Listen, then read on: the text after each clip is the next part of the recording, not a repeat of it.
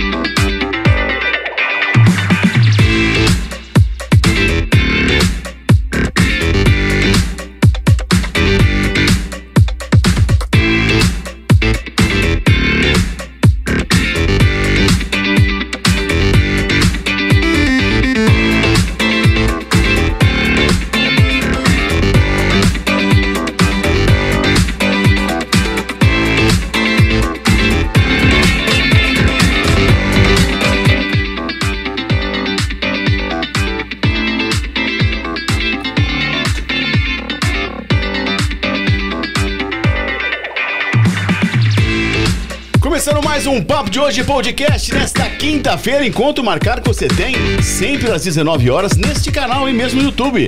Papo de Hoje podcast, não se esqueça, você que está adentrando pela primeira vez, vai lá, gente, se inscreva no nosso canal, acione o sininho para que você sempre seja notificado quando houver um material novo, tá?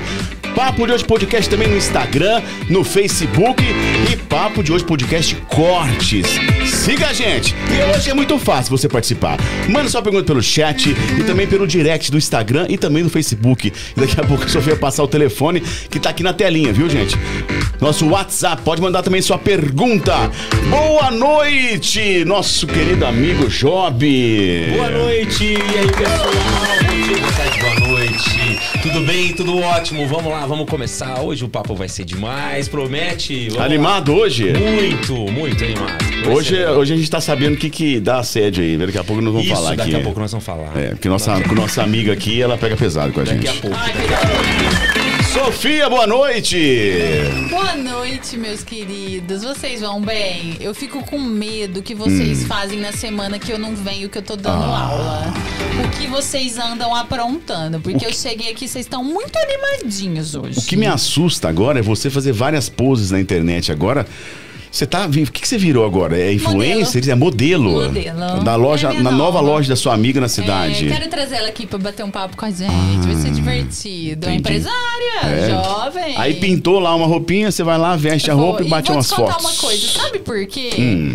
Porque eu ponho a roupa, a mulherada briga que quer a roupa. Olha, você tá literalmente uma influencer. Uma influencer. Quem sabe eu consigo ganhar dinheiro com Ah, isso também. com essa humildade, rapidinho. Bom, gente, você vai participando aí pelo chat, chegou os quitutos aqui, daqui a pouco tem os nossos patrocinadores e muito mais. Vamos ao nosso convidado de hoje, que é muda até a trilha, viu? Você que tá aí na sua casa. Luciano Ribeiro é advogado em Orlândia, onde também foi presidente da OAB, incansável defensor do direito. Ele atua em diversas áreas, além de ser um leitor voraz. Já viajou para muitos lugares e hoje vai contar um pouco da sua experiência aqui no Papo de Hoje Podcast. Seja bem-vindo, Luciano! Obrigado, muito obrigado pelo convite, Thiago, Job, Sofia, todos aqui do podcast. É um prazer estar aqui com vocês e estou aqui à disposição de vocês para esse bate-papo. Valeu, obrigado por ter aceito o convite e seja bem-vindo. Muito obrigado. Bom, vamos seguindo com os nossos patrocinadores, Sofia Job. Vamos com você primeiro, Job, porque tem nome até bonito aí pra ser falado, é isso? Ah, esse eu Vamos, quero vamos lá. ver. Esse eu quero Vamos ver. lá. Vai ter assistido de. Pode ser? Vamos lá. Esse lá, eu então. quero ver. O friozinho brasileiro chegou. Bora comemorar com Sales Beer. Nada melhor do que uma Nikha Ultimate Stout. Que chique, hein? viu, Nikha? Eu ensaiei bastante. Gente, peraí, deixa eu ajudar vocês. É uma nigra, tá? Ele só tá, Nigra. eli- ele só tá elitizando. Uma Nikha. Uma Nikha Ultimate Stout complexa. É uma cerveja especial de sabor intenso e amargor médio, com aromas de malte, cereais tostados e aveia. A espuma é um caso à parte, escura e espessa. Faz a diferença aos olhos e no corpo. Eu adoro Stout, é muito bom. Reserve já o seu chopp. É 16 999950193 ou 16 99246 5493. Pode também ser pelo site www.salisbeer.com.br. Plural como o Brasil. Boa, jovem! Sofia, quem vem chegando, trouxe até quitutes pra nós, Sofia. Famintos Burger. O Famintos Burger convida você para conhecer o famoso rodízio de mini lanches. Toda terça-feira, a partir das 19 horas, você pode se deliciar com uma variedade de mini lanches e assim degustar os muitos sabores que só o Famintos Burger tem. São combinações feitas com quatro tipos de pães, seis tipos de hambúrgueres, 16 tipos de acompanhamento e oito tipos de molho. E para completar essa maravilhosa experiência gourmet, tem muita batata frita e refil de refri, e refil de refri à vontade. Tudo isso vocês não vão acreditar. Por apenas R$ 49,90. Sem falar no ambiente agradável, climatizado e aconchegante. Venha para o rodízio de mini lanches do Faminto. É incomparável, é incrível, é delicioso, é Famintos Burger. E eu vou convidar os meus amigos para na próxima terça-feira irem no rodízio comigo, tá? Depois eu conto se eles vão. Ah, meu Deus. Ai, ai, ai. Chegando pra você, Servif, o segredo do churrasco é a carne. Na Servif Boutique de Carnes, em Nuporanga, você encontra a melhor carne para o dia a dia e também no final de semana, viu?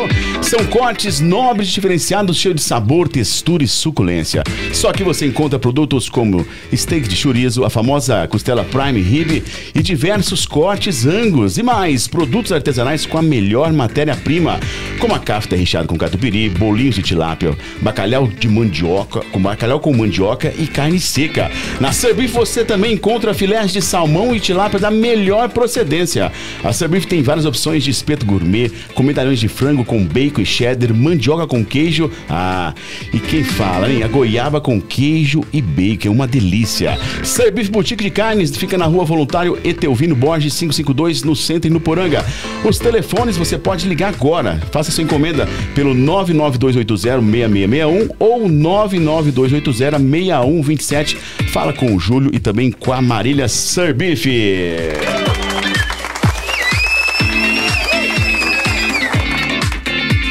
Sofia! Tá com o texto na ponta da língua, Sofia? Claro, Secret Bar.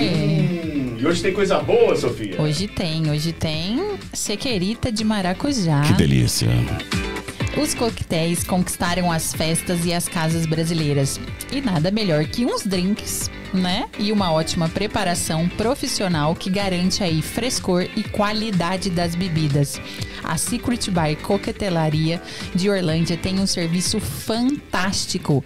Delivery de coquetéis, caipirinhas, sequeritas e caipiroscas. E também os coquetéis sem álcool. Isso mesmo, você pede os coquetéis e recebe prontinhos em casa e geladinhos. São sabores únicos que vão deixar sua festa ou reunião de amigos ainda mais gostosa. A Secret também tem serviços para casamentos, aniversários, festas de debutantes e eventos corporativos. Quer turbinar seu bar ou restaurante com as bebidas mais pedidas e sofisticadas, criando uma experiência inesquecível para o seu cliente? Chame a Secret para uma consultoria e tenha essa atmosfera dos melhores bares de São Paulo. Segue eles lá no Instagram, Secret Coquetelaria, ou chame o Pedro aí pelo telefone 99412 5594. Boa, Sofia! Você vai servir, Vou servir. Fica à vontade, servir, fica à que agora de vontade. quinta-feira eu tomo. É, tem os copinhos especiais que, Eu eles, sei, que foi enviado pra nós, né? Várias cores. Ai, Vamos, Sofia, vamos beber, vamos beber. Vamos beber. Eu vou dar uma misturadinha Você, básica. você que tá em casa agora, nós acabamos de receber quitutes do Famintos, temos batata, temos cebola. É, onion rings. Aê, tá vendo? Onion que rings. chique. Hã? Vai. Vai servir o que, Sofia? Hoje. Eu descobri que você sempre falou errado. É, né? O que, que nós vamos beber hoje? Quer uma ajuda? Vai, olha, tem que dar uma chacoalhadinha. Ah, Isso, todo mundo te isso. vendo, Sofia. É uma bartender. É. É a própria Todo mundo te bartender. vendo, toda quinta, todo mundo me vê. Que Eu delícia, tô aqui hein? na Beer também. Daqui a pouco. Poxa, suspeitão pra falar, Deixa eu viu? tomar É, cerveja eu, aqui eu, eu, eu- Não, eu vou dar uma misturadinha. Hum, deixa eu ver. É o maracujá com a pimenta rosa? É o maracujá com a pimenta. É isso, diretor? É, o- maracujá, é o com maracujá? a pimenta rosa, se querida. Deixa eu falar boa noite pro diretor. Ô, diretor, boa noite. Esqueci de Vossa Senhoria. Boa noite. Tudo, Tudo bem? bem, tranquilo? a todos. Vai ser um papo muito bom. Valeu. Boa noite, diretor. Boa noite. O diretor tá bravo porque nós recebemos recentemente um comediante aqui de Ribeirão Preto e ele fez uma piada ontem no Instagram dele e o diretor não gostou. É o momento de você, por se pronunciar, diretor. Se não quiser entrar em embate, porque eu sei que não é o seu estilo, mas por favor, deixe seu recado aí. Chico, vai merda. Luciano, ele adora. que- como é que foi essa história? Por que advogado? Pois é, Thiago, é nessa fase da vida a gente não tem muitas certezas, né? É, acho que até essa escolha, que é uma escolha definitiva que a gente tem que fazer quando vai, enfim, se inclinar para a vida profissional, na verdade é uma fase difícil da adolescência e nós não sabemos muito bem, não temos muita certeza, né? Dúvidas, do que, do dúvidas. que queremos, exatamente. Mas é, meu irmão já estava na advocacia, né? Já estava é, na profissão e acho que ele foi uma referência para mim, né? Embora eu também sempre é, é, gostei mais da área de humanas enquanto estava na escola, depois também no, no ensino médio, enfim, acho que seria de fato alguma profissão relacionada a isso. Mas acho que aí ele fazendo direito, né? Em primeiro lugar, eu acabei é, vendo aquilo, né? Gostei e resolvi fazer. Mas houve um, um contratempo aí, porque eu comecei a fazer direito, E fiz. deu errado. Não, mas deu certo. Fiz por seis meses, um pouco mais, e resolvi que eu não queria mais fazer. Que eu queria fazer agronomia. Falei. Chegou esse momento? E aí eu parei com a faculdade. Parei com a faculdade de Direito e resolvi que queria fazer agronomia. Prestei vestibular, um novo vestibular em agronomia e passei. E fui estudar agronomia em Pinhal. Nossa, Mas- verdade, era super famoso o Sim. Pinhal. E- Pinhal é, é que estado? É São Paulo. São Paulo. ali perto de É. Campinas, aquela é, região. Uma região perdida. É. Deselegante. E- mas fiquei assim, é, dias lá, muito pouco tempo. E resolvi também que eu não queria mais agronomia, que eu queria direito mesmo. Por isso, Aí- meus queridos, se vocês quiserem fazer orientação profissional, é a hora Pois pra é. vocês não ficarem Pra não andando. passar por isso, né? É, ou, por exemplo, faça como eu, eu já fiz três. Pois é, poderia ter feito direito e agronomia, Tá né? Mas quantos anos você tinha, Luciano, quando... Olha, essa foi, confusão? Foi logo aos 18, 19 anos, mais Você ou sabe que eu tenho uma teoria, vamos ver se você concorda comigo, que eu acho que essa adolescente, principalmente hoje, Uhum. depois de tudo que a gente tá passando, eu acho que eles tinham que entrar na faculdade com 21 anos. Também há, até mais às vezes, né? Eu, Eu acho. Às vezes até hoje eu tenho dúvidas se eu fiz o correto, né? Então, que nós temos que ter essa, essa maturidade para escolher. É, né? e, e é uma coisa interessante também isso que você disse. Por exemplo, nos Estados Unidos, o, o college, vamos dizer assim, você faz primeiro dois anos de eh, faculdade de, de disciplinas variadas. Geral. Sim. Depois você escolhe a área específica Sim. que você quer seguir. Mas Eu você acho que é uma boa ideia. que eu acho que com a crise que a gente tá, porque eu sou professora tanto de universidade pública quanto de universidade privada, Uhum. e eu acho que vai acontecer isso. No futuro. Por quê? Porque eles acabam aqui no Brasil. Por quê? Porque eles acabam economizando. Sim. Então eles Fato. põem né, as pessoas para assistir. Já acontece, já acontece com a administração com contábeis, né? Tem alguns cursos de engenharia com arquitetura. Sim. Mas eu acho legal, sabe? Porque o que ele tá falando é verdade. Hoje, ainda mais hoje em dia, você acha que essa juventude sabe o que, que eles querem Acho mais fazer? problemático ainda hoje, né? Não é? Eu tenho era. paciente que já entrou em seis faculdades e não se é. encontrou até hoje. Seis. Puxa! Seis. Seis. Isso Faz aí é Um diferente, mês hein? disso, dois daquilo, aí para um tempo, aí vai fazer. Por quê? Porque, gente, mas hoje tem muita opção. Desculpa, Exatamente. mas na minha época E não ele tinha pode, tanta né? Pra fazer isso, o cara tem que poder, né? É. É, tem que ter condições, né? Também Que- para fazer isso. Que ano que era isso? Olha, isso era 92 por aí, né? 91, 92. por aí. Bom, acho que legal. Lu, e aí, aí você depois. Eu falo, Lu, gente, deixa eu explicar. Porque o Luciano conhece ele há muitos anos. Há muitos anos. A gente tem, assim, poxa, muitos.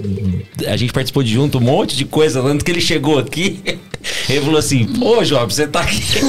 Também aqui. tá aqui também. Né? Tô, tô, tô aqui. tô. Você tá em todas, hein? Tô em todas. Então, Olha o diretor com a sua barriguinha É saliente passando por trás. E, e aí, Luciano, o que eu ia te perguntar? E aí você terminou a faculdade e logo em seguida você escolheu um- uma área específica. Conta pra gente como que foi isso. Não, é, durante a faculdade eu fui estagiário do Ministério Público. Onde você fez a faculdade, Lu? Não, na ERP. Ah, na. ERP, tá. É. E eu era estagiário do promotor de justiça aqui de Orlândia, né? Então eu, eu fiquei muito ligado a essa área do Ministério Público, né? A área que é mais voltada ao direito criminal, né?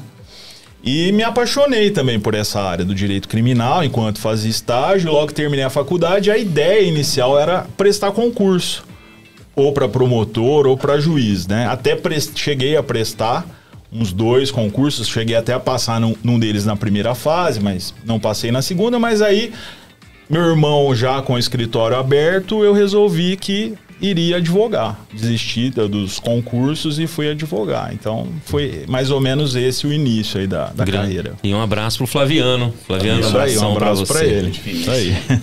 E aí, na, mas assim, tem uma área específica assim que você gosta mais de atuar? Como É, que é? assim, Job, advogados em cidades pequenas como a nossa, é, até uns anos atrás não se especializavam, né? Eles faziam De tudo, tudo, né? qualquer área, né? Então, quando eu comecei, na verdade, a especialização se dá por afinidade, né? A gente começa a fazer, começa a atuar no direito e vai vendo aquilo que você gosta mais, aquilo que você tem mais facilidade. E eu acabei então me voltando para essas áreas de direito processual, direito civil, faço bastante administrativo, penal também, mas não faço trabalhista e não faço previdenciário, porque são áreas de- do direito que eu não gosto.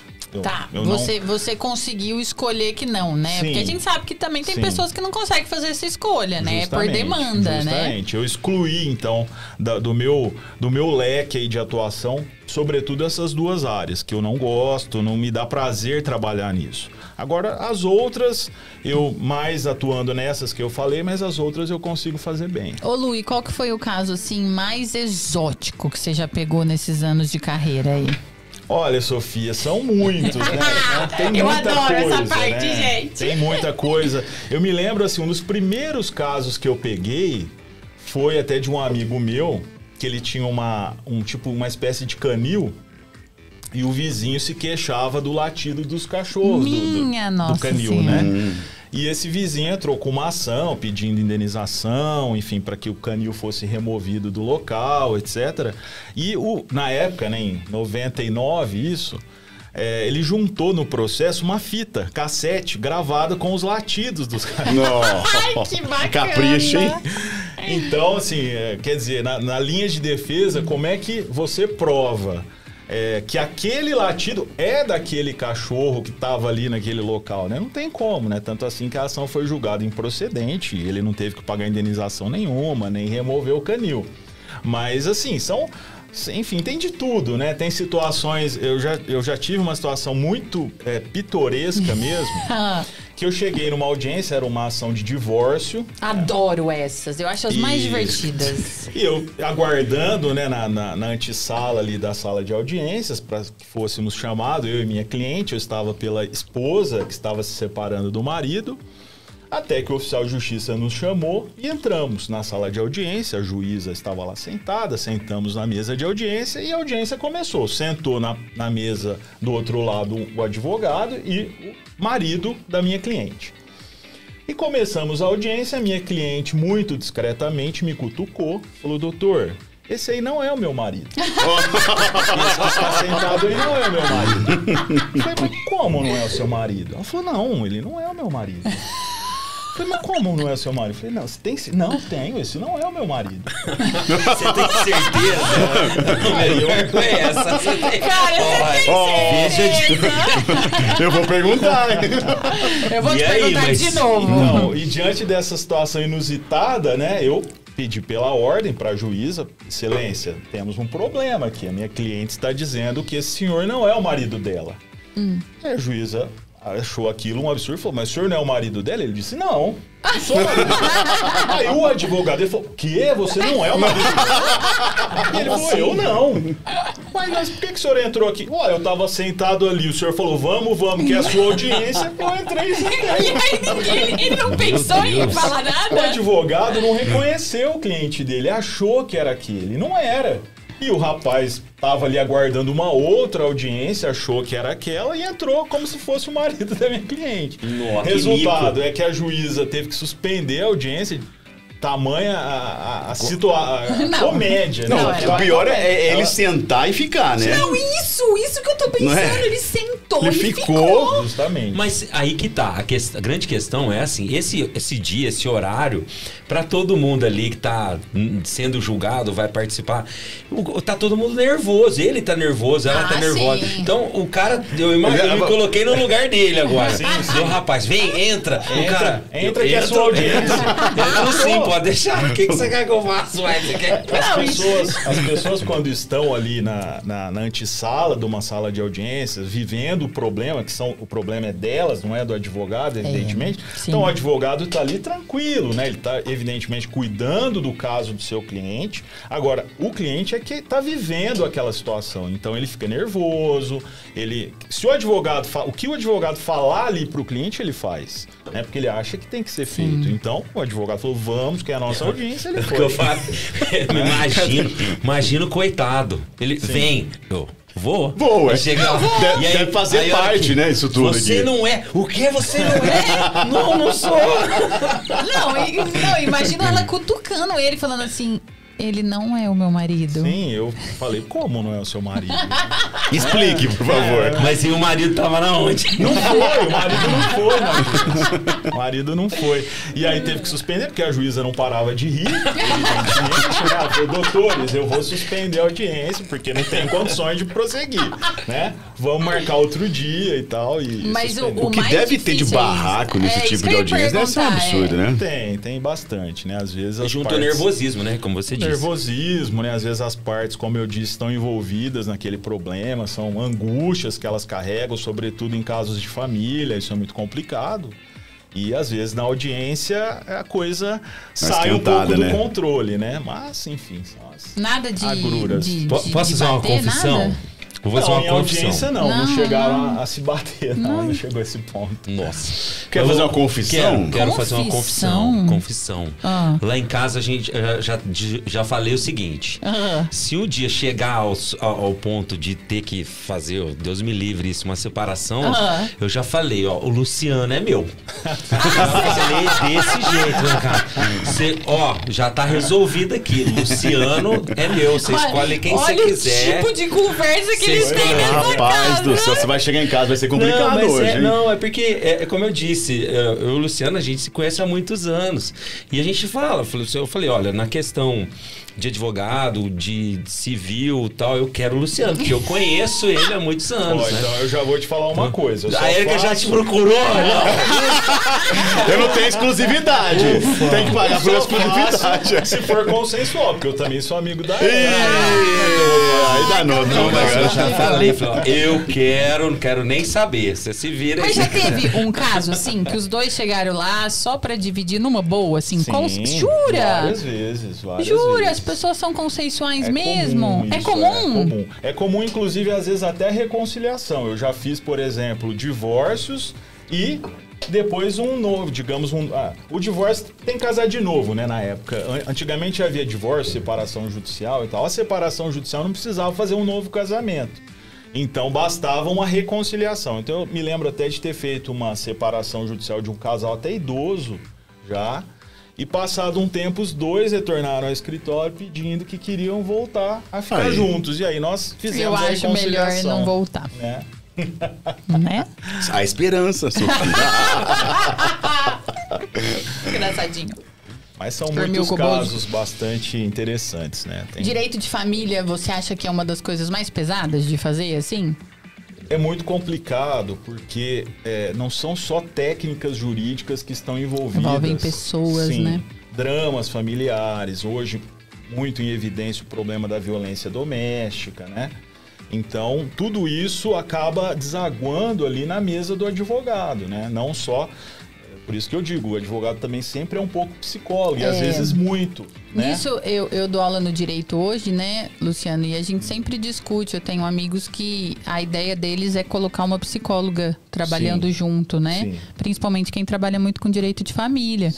Porque eu queria te perguntar, até nisso, no sentido da violência psicológica, que é a nova. Né, houve uma, tipica- uma tipificação da lei, Uhum, né? E hoje as pessoas podem, né? Tem mais resguardo, assim, para denunciar a violência psicológica. Uhum. Mas e aí, como é que a gente vai medir a violência psicológica? Se já é difícil medir qualquer tipo de violência. A Sim. física é a única que a gente consegue. Mas o que, como é que você vê isso, assim? Sofia, assim, é muito de percepção, né? Quando a. a- lógico, é sempre a mulher e, digamos, a, a vítima dessa, desse tipo de violência quando há uma crise no casamento. Na maioria das vezes é a mulher. Pode eventualmente até ser um homem, mas a grande maioria é a mulher. E quando ela chega para falar com a gente, você percebe nitidamente na- no discurso dela, no jeito que ela expõe a situação, no constrangimento que ela tem, às vezes, até de falar, né? E se emociona na sua frente, chora. Hoje ainda eu tive um, um caso assim. E, e você, assim, é muito fácil você detectar a verdade naquilo que a, que a pessoa está dizendo nesses casos aí de violência psicológica, enfim. Da, da O problema é a gente conseguir provar, né? Que eu acho que é aí que, que tá a dificuldade, né? Justamente, né? Geralmente essas agressões, né? agressões, por exemplo, também é, violência sexual, né? Com- crimes contra a liberdade sexual, geralmente eles ocorrem também, a, a agressão no âmbito da violência doméstica, ocorrem na clandestinidade, né? Ocorrem quando só tá ali as duas pessoas, quando não tem outras pessoas assistindo aquela cena. E tem a Então- intrafamiliar, né? Que são pessoas que da própria casa, que você nunca imagina, né? Que vão ser eles os, os precursores aí do processo, Justamente, né? é. Então é, mas assim, e você analisando o histórico daquela família também, você começa a perguntar, né, de, de quando vem isso.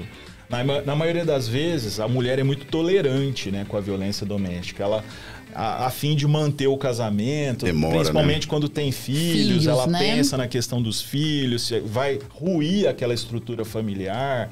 Também a questão financeira, porque muitas vezes ela é dependente financeiramente do marido, então ela opta por suportar um pouco, né? Às vezes muito, aquele ritmo de agressões e de violência, até um determinado momento que não dá mais. E às vezes isso é muito tarde, essa ruptura ocorre tipo, muito tarde. Ela já está traumatizada, ela já às vezes está com lesão não só psicológica, e até física, Física, né? né? Os filhos já estão também, já, já tem reflexos daquela situação familiar.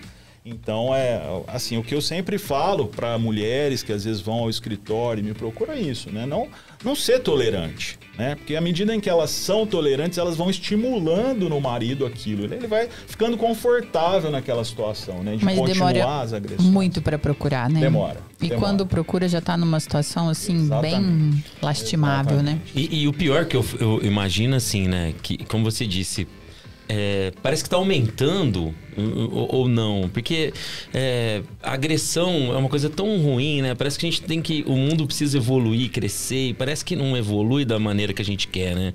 Especialmente com relação às mulheres. Ainda mais esse mês também que a gente tá. é, celebrando aí o, né? o- o Maio Laranja. Então, eu, eu fico pensando, né? Poxa, é, como ainda pode, como o ser humano ainda pode ser tão tão ruim, tão mal, né? Especialmente com as mulheres, porque olha, eu não- não- é difícil de entender. Não, e se você você- pensar que os números aumentaram com a É. pandemia, né? O convívio em É. casa Sim. Eu piorou muito mais. isso. Depois da pandemia, eu houve um aumento muito grande. Para você ter uma ideia, nós estamos fazendo um trabalho em Franca, que eu dou aula na Municipal, porque Franca, os dados estatísticos de Franca são os maiores de qualquer tipo de violência contra a mulher do estado de São Paulo. A cidade de A Franca. cidade de Franca. Então, assim, tá muito assustador de ver essa demanda, principalmente pós-pandemia, porque as pessoas ficaram em casa e agora o medo é que isso cresça ainda mais, não porque as pessoas voltaram, mas pela situação econômica, por tudo Sim. que está acontecendo e também por algumas pessoas terem se descoberto na pandemia e quererem se libertar desse tipo de relacionamento.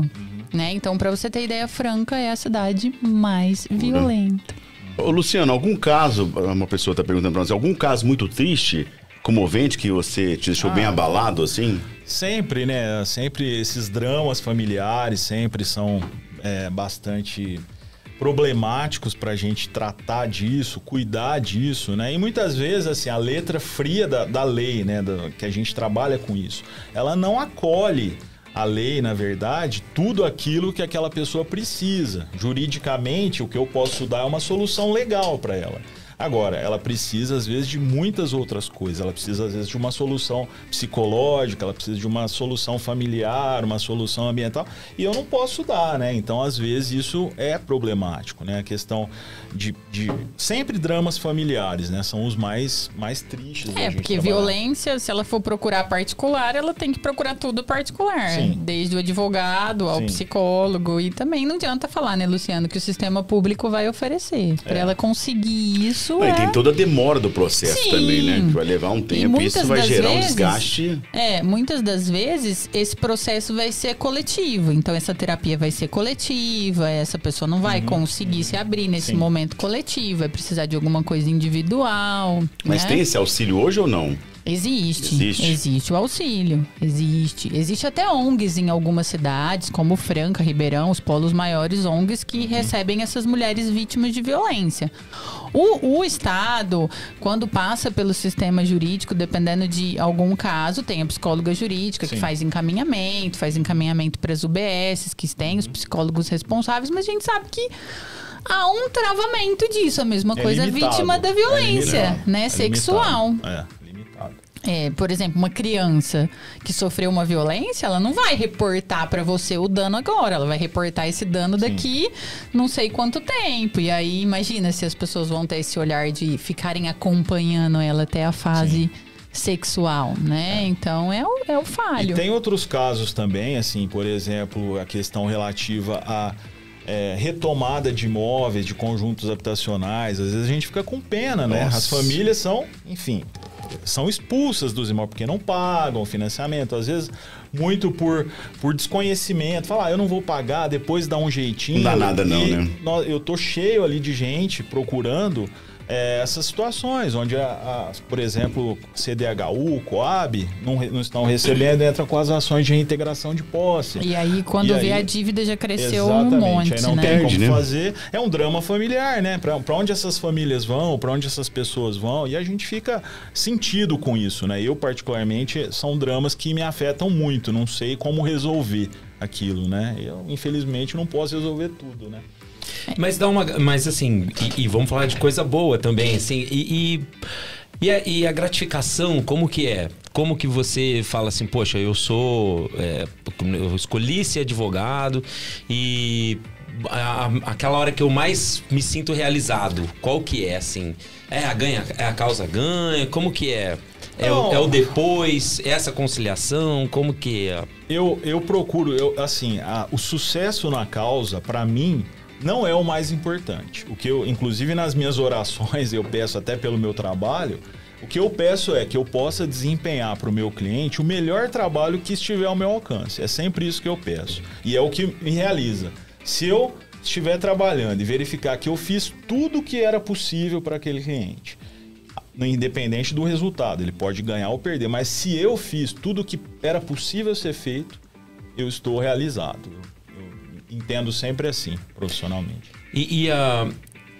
Você já tem uma atuação de longa data, né? E, e como você vê. Uhum. Pode me a- chamar de velho. a- a evolu- eu tô junto, tô no mesmo barco, eu tô no mesmo barco. E como Ele- você ele vê essa questão da, da evolução da tecnologia no direito? Você acha que melhorou? Deu aquela. Boa. Conseguiu agilizar ou não? Porque Sim. a gente sabe que, como o Thiago já falou, é um processo que às vezes demora demais, né? A justiça brasileira demora. Mas com a informatização, o que, que você sente? Você que já viveu o antes e o agora.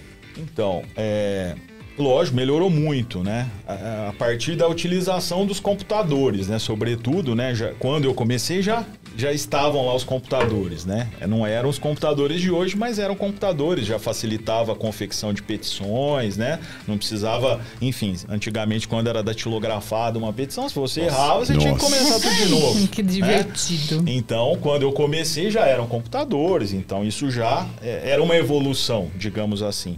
Depois foi é, iniciou-se uma fase de informatização do sistema do judiciário. né? O processo começou a ser controlado pela informática.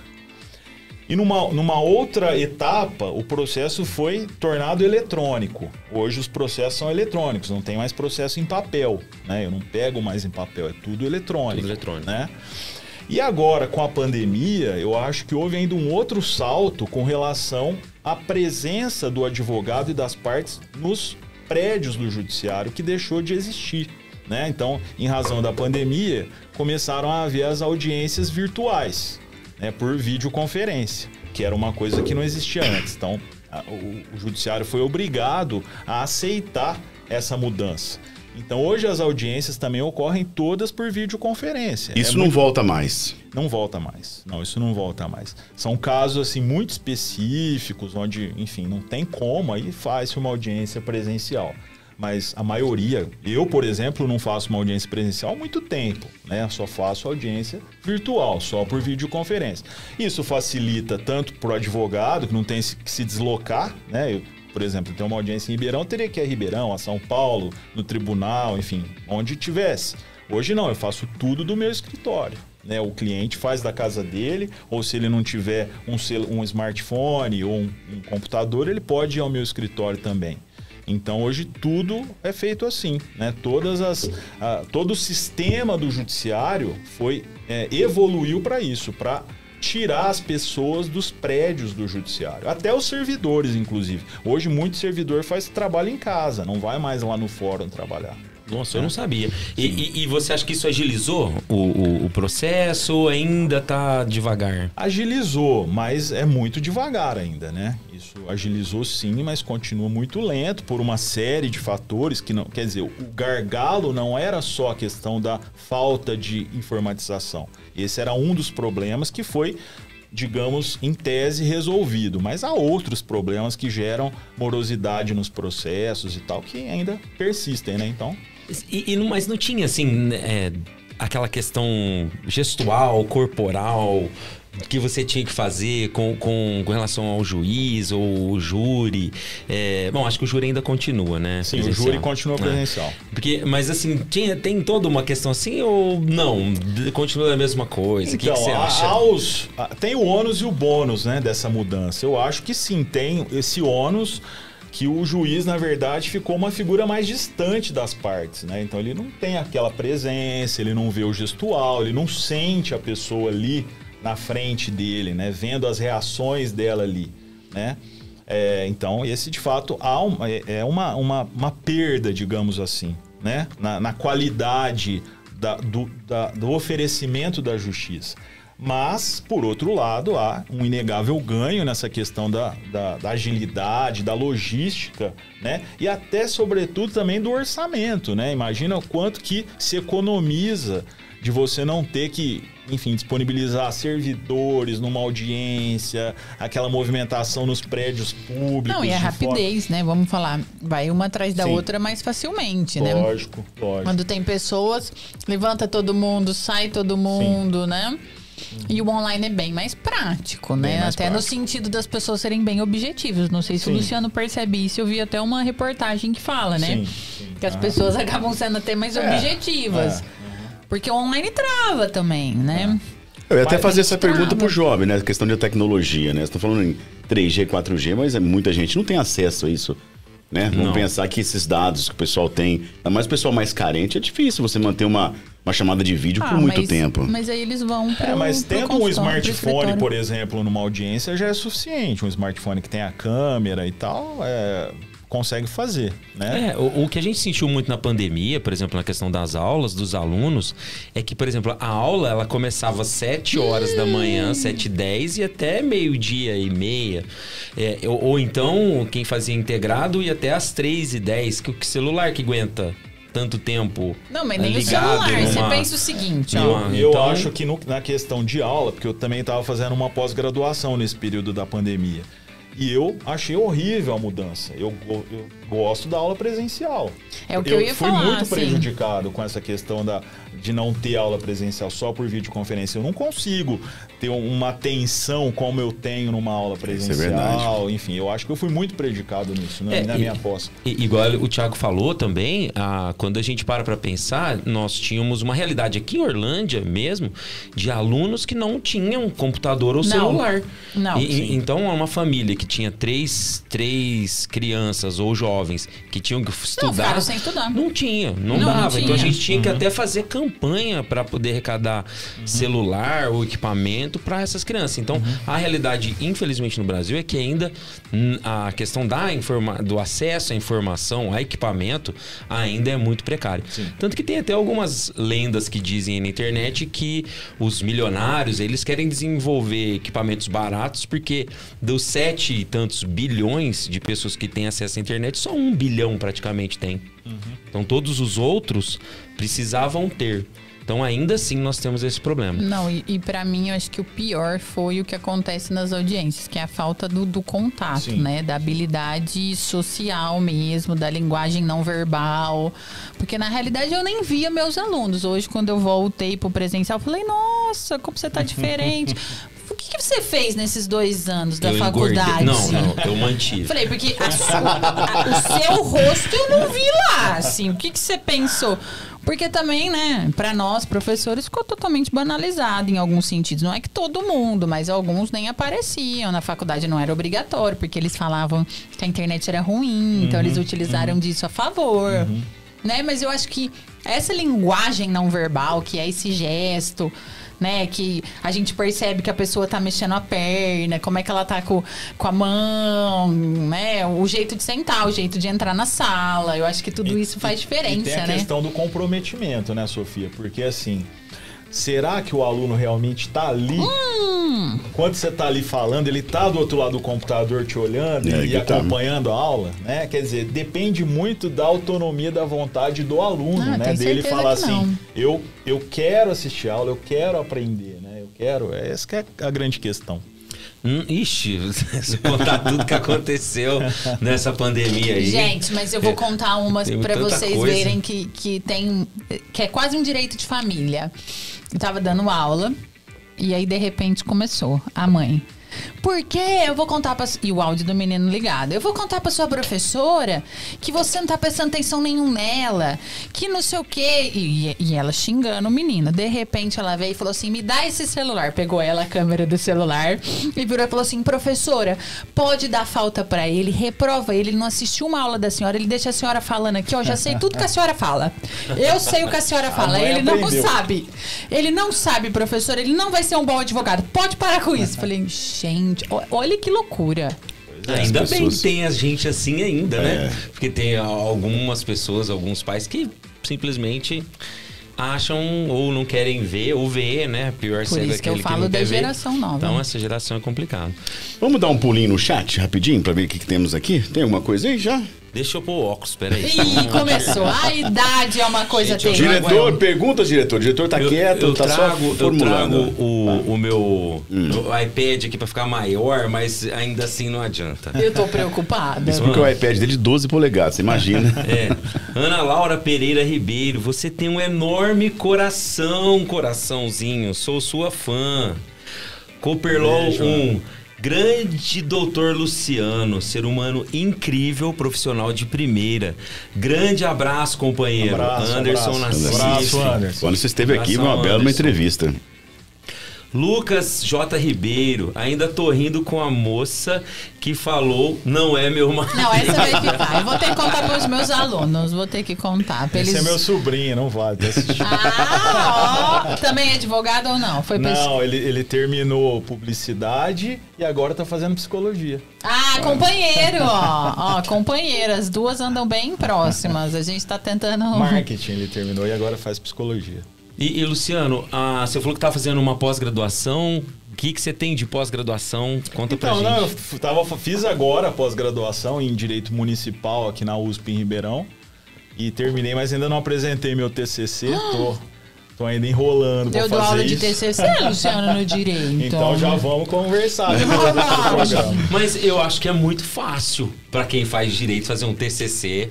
Por favor, Ah, eu vou gravar é fácil demais. o que você falou. Sabe por quê? Porque eu penso que cada, a- cada trabalho, cada processo que o advogado faz é uma tese.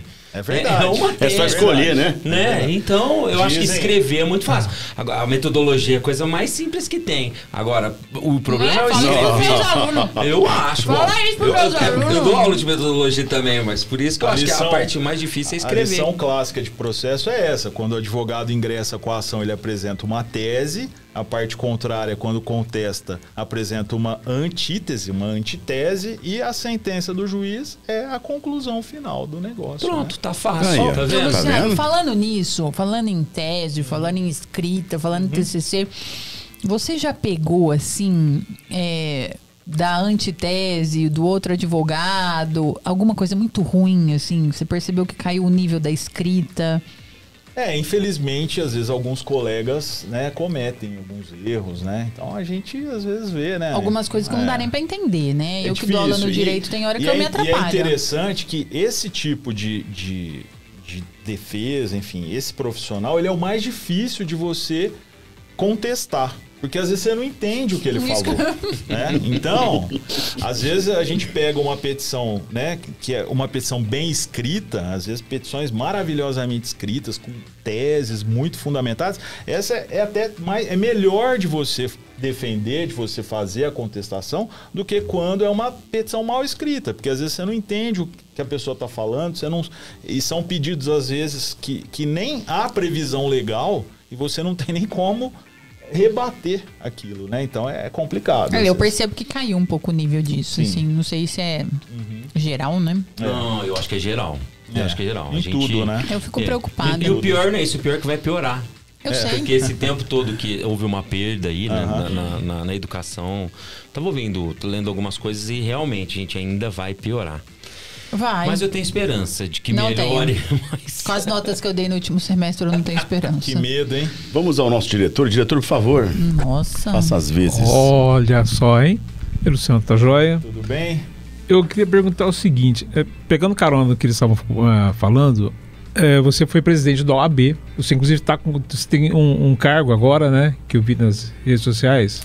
É, eu, eu fui presidente da subseção de Sim. Orlândia, da OAB, né?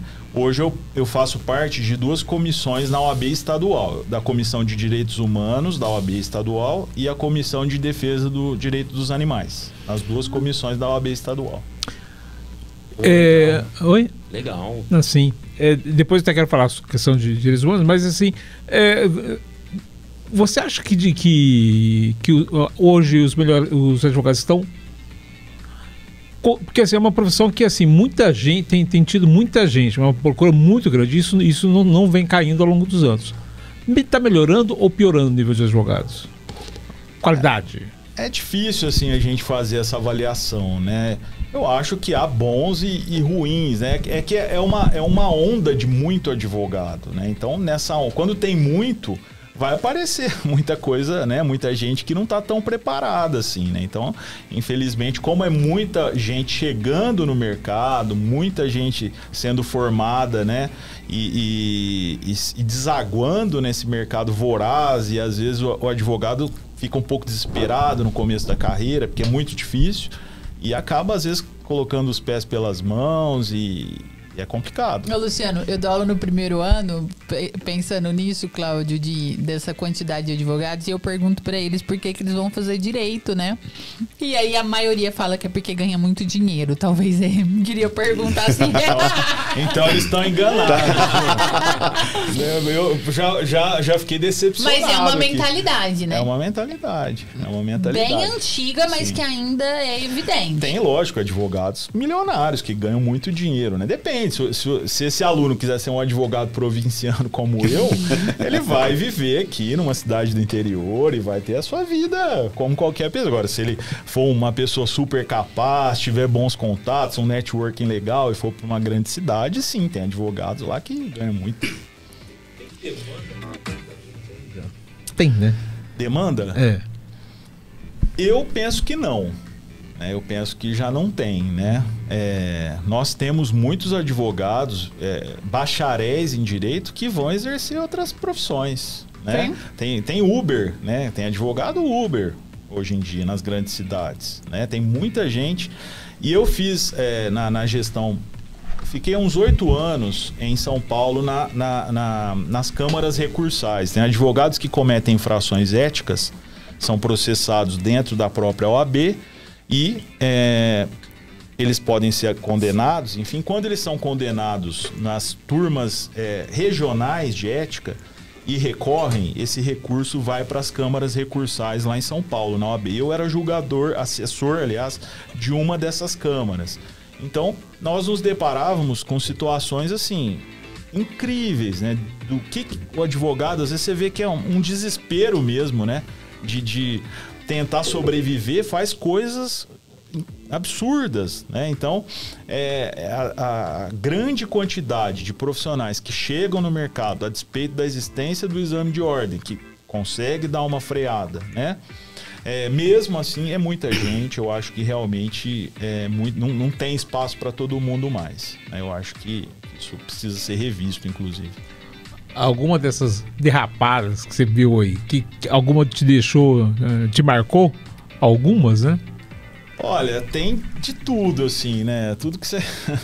Advogado tenta fazer de tudo, às vezes, né, questão de briga com o cliente, é, briga com outro advogado, às vezes utilização de palavras muito é, densas numa petição, né? Você às vezes ultrapassa o limite do razoável, isso acaba desaguando tudo lá na OAB, né? E aí as pessoas, a OAB corta na própria carne, digamos assim, né? Ela que faz a punição do advogado que infringe as regras da profissão. E aí acaba caindo nesses locais. É. Mas tem de tudo. Tem, tem Você acha que o exame da ordem ele dá uma selecionada ou hoje não? Eu acho que dá, Sofia. Eu acho que, que ele é muito necessário, né? Sim. Imagina é, a proliferação de faculdade de direito no Brasil É é, uma fácil. fábula, né? É E eles- incrível a quantidade de E faculdades. eles vão conseguir abrir online. Sim. Eles vão conseguir. abrir online. Eles vão então, conseguir. quer dizer, e muitas delas sem controle, né? É, é- é muita coisa. É- Abre-se faculdade igual o bar na esquina. É que é um curso né? barato de abrir, né? Ele não tem Justamente, laboratório. É, justamente. São só é o material humano ali, na verdade, Sim. que precisa. Porque hoje nem biblioteca, porque você consulta tudo na internet. Online, é. né? Então é muita faculdade de direito. Então eu acho que o exame é necessário. Primeiro, porque ele vai qualificar um pouco melhor o nível da profissão, né? Quer dizer, você faz ali uma barreira para aquele, para aquele bacharel que não está habilitado a exercer. E a advocacia, ela é uma profissão, ela é- não é só uma profissão, ela é quase uma carreira de Estado. Ela não é um, você não é um servidor público, mas ela é quase uma carreira de Estado. Então é muito, é muito sério a questão da advocacia, precisa ser qualificada. Então é por isso que eu acho que o exame de ordem é necessário.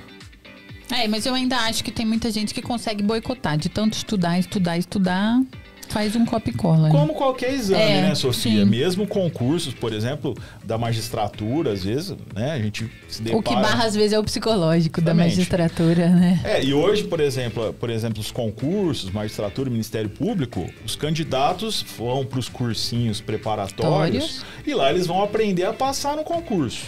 Né? Sim. E aí passam. Só que aí eles não sabem exercer a profissão, eles aprenderam a passar.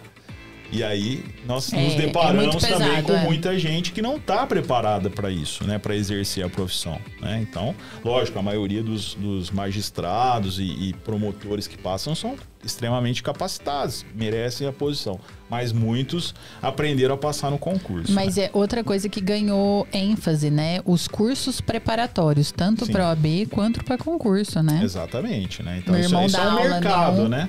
Meu irmão dá aula no Estratégia Concursos é, de Atualidades, ele Ah. é cientista político. E ele falou pra mim assim que o grande problema maior assim é que as pessoas não entendem que é um processo. Pra você passar num concurso hoje são cinco anos de preparação. Uhum. E as pessoas querem se preparar em um ano. Justamente. E aí é uma dedicação exclusiva, né? Exatamente. E quem consegue? São poucos que conseguem abrir mão de tudo, né? Pouquíssimos. É, É e é muito caro, né? Muito! Quem consegue fazer um curso preparatório hoje? Quem consegue viver exclusivamente para aquilo? Pra Porque isso, você né? vai ter que fazer isso na sua vida, né? Fazer curso preparatório. Você tem que ter alguém que te banque. Sim. Senão você não vai fazer. É, e ainda que a ordem ainda tem o curso, né? Imagina as outras profissões que ainda não que tem a prova, né? Tem Imagina prova. as outras áreas que não tem. Tem a É por isso que a gente Então, vê várias barberagens, né? É realmente. E, e como você disse, né? A, a atuação na área do direito, ela é. Assim, ela vai garantir um princípio fundamental da pessoa, né? Sim. Que é o próprio direito. Justamente, né? Então é muito Então- sério isso, né? Não podemos avacalhar, digamos assim, a profissão, né? E nem o ingresso na profissão. É verdade. Eu tava vendo sobre, sobre concurso, né? Tem um, um cara que eu um americano que dá aula aqui no, no Brasil, é desses cursos de inglês, Spencer alguma coisa. E ele fez um vídeo falando eh, que ele acha incrível, de estranho, que ele diz que nos Estados Unidos não tem, essa, esse monte de gente querendo prestar concurso. Bom, não tem lá porque não tem concurso, né? Mas esse monte de gente que assim, passa anos tentando Sim, passar anos. em concurso. É, e que assim, isso acaba assim, travando né, a vida de muita gente e também é, tá travando da estabilidade, tudo, né? né? Que, que- que vocês acham disso? Não, eu, eu tenho uma posição básica disso, porque infelizmente o brasileiro, diferente do americano, o brasileiro, depois nós vamos falar um pouquinho mais das viagens do Luciano, a gente vai entender um pouquinho mais das outras culturas, mas por exemplo, o americano, diferente do brasileiro, o brasileiro quer o quê? Ele quer emprego, Estabilidade formal, financeira. Ele Estabilidade. quer, É. ou ele quer carteira assinada, ou ele quer um concurso público. Muito diferente dos outros países, né? Então, isso acho que até é uma questão meio que cultural de muitos anos do Brasil. E isso acaba atrapalhando, né? No próprio desenvolvimento do país. Sim. Porque sem o empreendedor, sem a pessoa que vai criar o emprego, ele não vai ter isso. E, e- e o pessoal quer essa estabilidade. Verdade. E quer mais estável do que um cargo público. Público, É. Posso falar por mim mesmo. Eu sou funcionário público, tem, tem uma. Apesar de ser CLT, mas a gente ainda tem uma certa estabilidade. E as pessoas querem isso, infelizmente. No Brasil, ele- a gente é treinado corrida é pra isso, fazer né? isso. É, e, e, sobretudo esses, essas carreiras jurídicas, elas são meio que um refúgio da classe média, né? Então, é- ela é muito atrativa para a classe média, né? O, o juiz, o promotor são profissões bem remuneradas, que têm uma projeção social. Então, a classe média é apaixonada por essas profissões. Então, eu acho que é, há esse, esse fetiche sobre concurso, né? Por isso. É uma questão econômica também, né? Sim. Num, é, num país assim que tenha que tem tanta instabilidade, uma, qualquer centelha de estabilidade, pô, faz qualquer faz os olhos de qualquer um brilhar, né? Sim. Exatamente. Eu- por isso que eu, eu sempre falo, dou aula também no, no curso de administração, eu falo pra eles. Antes de mais nada, vocês estão fazendo administração, o mínimo que você tem que pensar é montar o seu próprio negócio. Né? Eu sempre falo assim, ó, você quer ter um sucesso? Quem é o, o- o empresário de maior sucesso da sua cidade? O que, que ele é? Ele não é um funcionário, ele é um empreendedor antes de mais nada, sempre vai ser assim. Então, mas o brasileiro ainda parece que quer, né? Vir essa sanha por, por essa estabilidade, porque ele quer. E depois tem muita gente também, uma observação, que quer fazer carreira dentro do próprio lugar, né? Por exemplo, na área jurídica é muito isso. É muito A pessoa entra sim. como um, um cargo mais baixo ali, não sei se é o escrivão, escrivão. alguma coisa, depois vai querer, vai pleiteando sim. outras, vai, vai se- vira uma um- uma E um tem a questão de da vida, né? aposentadoria, né? Que depois eles se aposentam com um salário integral ou quase integral depois das reformas, mas a aposentadoria de quem é servidor público é muito melhor, né? Sim. Do que a aposentadoria do setor privado. Então você acaba ganhando uma garantia aí de que quando você estiver já aposentado, você vai ter um padrão de vida razoável, né? E, e eu tava vendo aqui, antes de vir pra cá, tava vendo uma notícia que o pessoal ainda, um comentário que o- eh, os maiores salários do Brasil vêm desses servidores, principalmente da área do, do que Mas excedem o, o teto, que é o, o salário do, Do ministro, ministro né? Supremo. Eles superam isso com benefícios e Sim, tal. os e é onde- penduricalhos. Isso, os penduricalhos, então, poxa, a- brilha os olhos de qualquer Sim. um, né? É de brilhar mesmo. fazer uma pergunta aqui. O pessoal tá, tá mandando aqui sobre a causa animal. Sabemos que as leis existem, mas por que é tão difícil de serem cumpridas? E quais as maiores vitórias da causa animal nos últimos anos, Luciano? Eu acho que a- a- na época que eu fazia faculdade, um cachorro, por exemplo, era visto como um bem, como uma mesa, um- uma cadeira, né? Eles eram chamados de semoventes, ainda são, mas eles tinham essa nítida compleição de um objeto, né? Então você poderia des- se desfazer de um, de um objeto como de um cachorro, por exemplo, né? E isso veio mudando, né, no, no passar dos anos aí. Hoje nós já vemos até algumas coisas que eu acho até um pouco excessivas, como, por exemplo, um cachorro entrar com uma ação, por exemplo. Já, já teve um caso aí, mais de um, inclusive, no Brasil, onde o, o animal é o autor da ação. né? Gente, Lógico, é eu não representado pelo, pelo dono, ou, enfim, por alguém, por uma... Tem CPF. Tem Não, CPF. não tem, então. E inclusive há decisões, né? Já havia até decisão no sentido de que sim, que é possível, mas ainda são decisões muito esporádicas, bem rarefeitas. Mas Você já, já fez Tem- a tem- guarda Tem compartilhada? do cachorro herdeiro, não tem cachorro herdeiro? É, na verdade, não é que o cachorro é herdeiro, né? O que, o que existe são é, a doação com encargo, né? Às vezes você- faz a doação do seu patrimônio para uma pessoa, mas atribui a ela o encargo de cuidar do seu cachorro. Ó, você só vai ficar com esse patrimônio se você fizer isso, isso, isso pro meu cachorro. Aí, isso é uma. É por isso que fala que o cachorro que recebeu a herança. Na verdade, não foi. É, foi uma, uma herança, uma doação com encargo, digamos assim, né?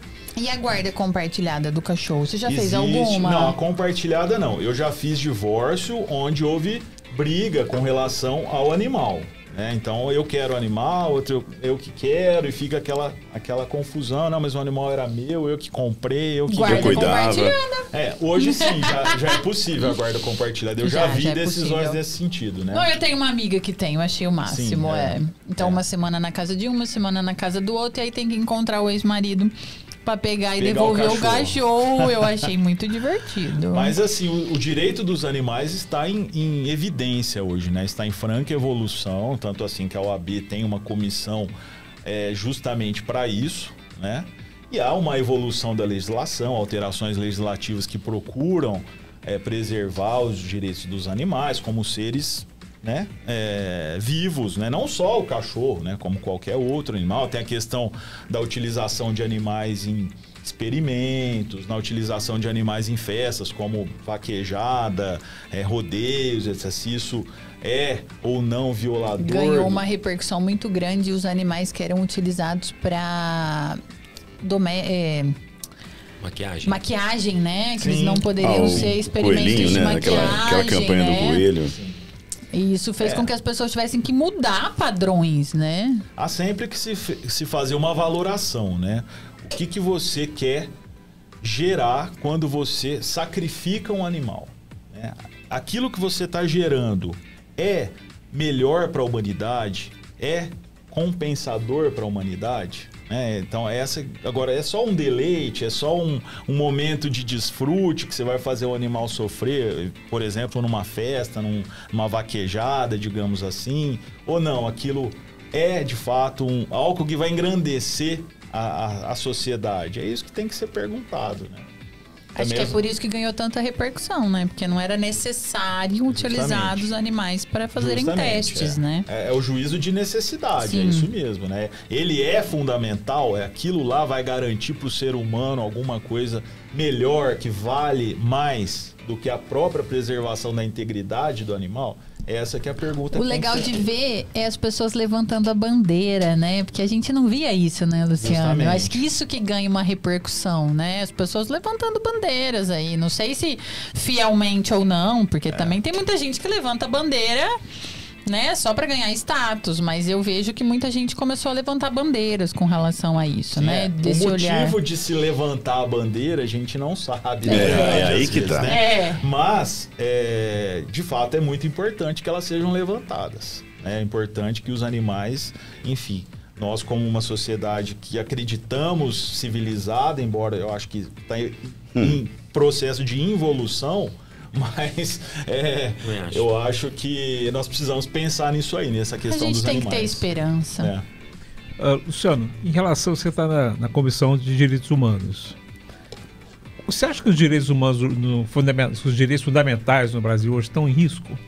Como é que isso tem sido visto na OAB? É assim, falar, falar em direitos fundamentais é você falar numa gama muito grande de garantias, né? Quer pela própria Constituição, quer por, ou, enfim, é, tratados internacionais que o Brasil aderiu, etc e tal. Eu acho que a situação hoje do Brasil, é, não hoje, inclusive já vem de algum tempo, em alguns direitos fundamentais há uma, uma clara violação, né? Ah, quando nós escolhemos a Constituição de 88, né, escolhemos elevar a questão de direito fundamental, dignidade, é, é, a saúde, a segurança, educação, etc. e tal, nós fizemos uma opção.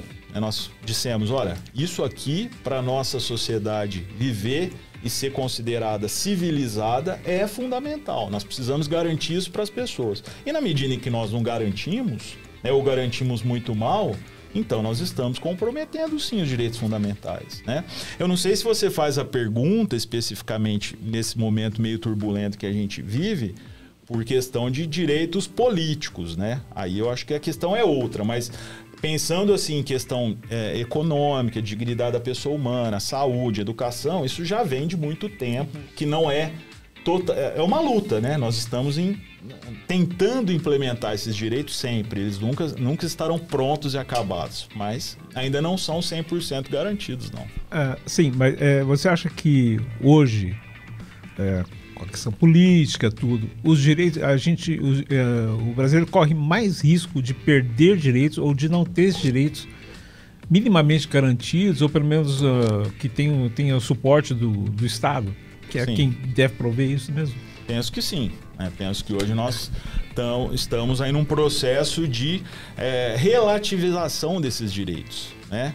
Quer dizer, é, direito à dignidade, por exemplo, das pessoas, de o direito à opção sexual das pessoas, né? Nós, dependendo de um, de um de um estilo de governo que se implanta no país, esses direitos, por exemplo, são mitigados. Né? Há um discurso estatal contra essas garantias. Né? Então, isso acaba enfraquecendo esses direitos. Como outros também, por exemplo, a questão do racismo, o racismo estrutural, que às vezes é até enriquecido também por discursos governamentais, né? Então, uma série de... A questão ecológica, que a ecologia também é um direito fundamental garantido na Constituição, nós estamos vendo é o que está acontecendo na Amazônia, né? Indígena, né? A questão, questão dos indígenas, que é sobretudo um direito à vida e a cultura indígena também é um direito fundamental.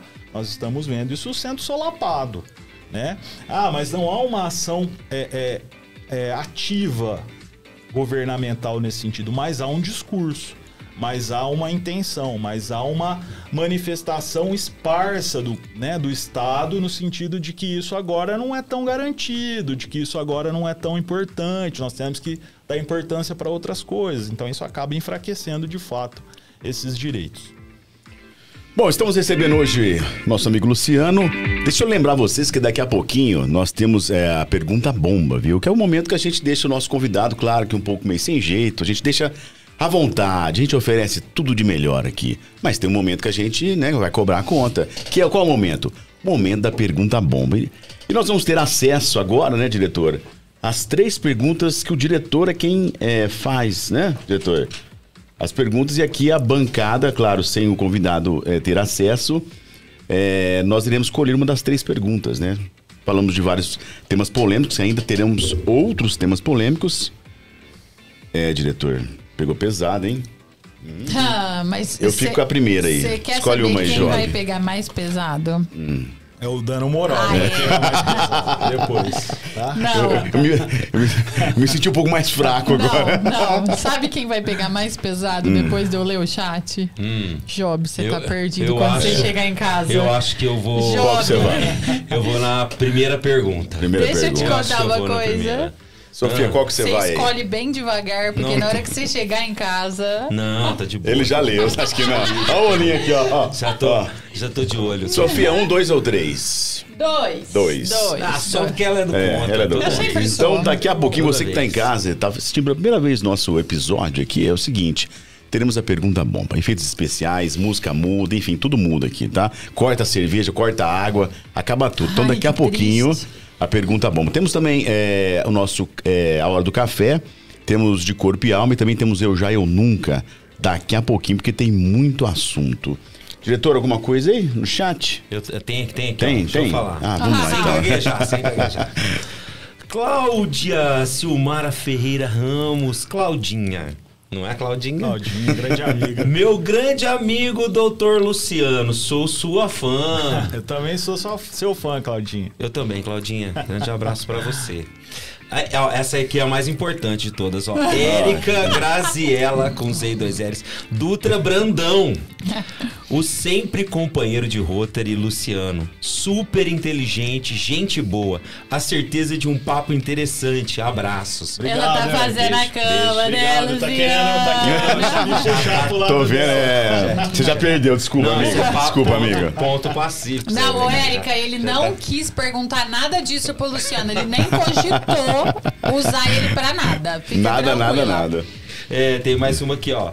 Gil, Gel, bora lá resistir a tudo que está acontecendo nesse país. E outro suspeito aqui, ó, Bruno Brandão. Manda um salve aí, abraço para o Luciano, meu irmão. Abraço, Bruno. Brandão. Abraço. Pra galera que tá participando aí do chat, deixa a sua pergunta aí. Deixa a pergunta, Né? Vamos colocar o nosso salve. convidado aí é, em situações Cadê aí os mais dramáticas. do Lu aqui contando alguma coisa pra gente? Alguma, algum episódio aí? E vamos sair um pouquinho do direito agora, né? Vamos É, falar um pouquinho só- mais Ah, da... deixa eu passar o, o número que ele ainda não pediu. Pois não, pois não, o número do WhatsApp. Tá, tá aqui, ó, tá aqui em cima. 99 Tá passando aqui, ó. 698 2000. Repita. 99698 2000. Manda pra gente aí, sabe? Aquela coisinha que você quer, você não quer se identificar pelo chat, pode mandar no WhatsApp que a gente pergunta aqui Mas como nós fomos ameaçados, vai passar primeiro por uma comissão aqui interna, pra ver se vai poder ser feita a pergunta. Bom, Job, eu acho que você quer falar sobre as. Não, vamos falar de outra coisa. Vamos falar sem sobre as ser- viagens? Vamos, Sem Pois ser direito, sem ser sem direito. ser direito.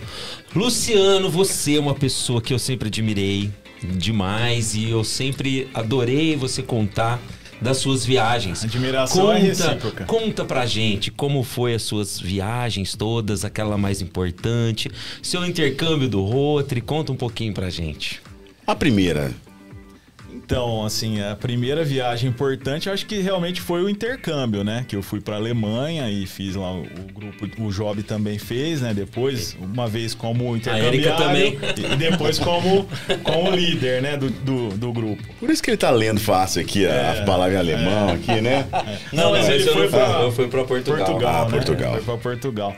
Então, eu, eu em 2002 eu fiz esse intercâmbio na Alemanha. Foi um convite que o Rotary de Orlândia fez na época. O Celton e o Antonino fizeram para mim.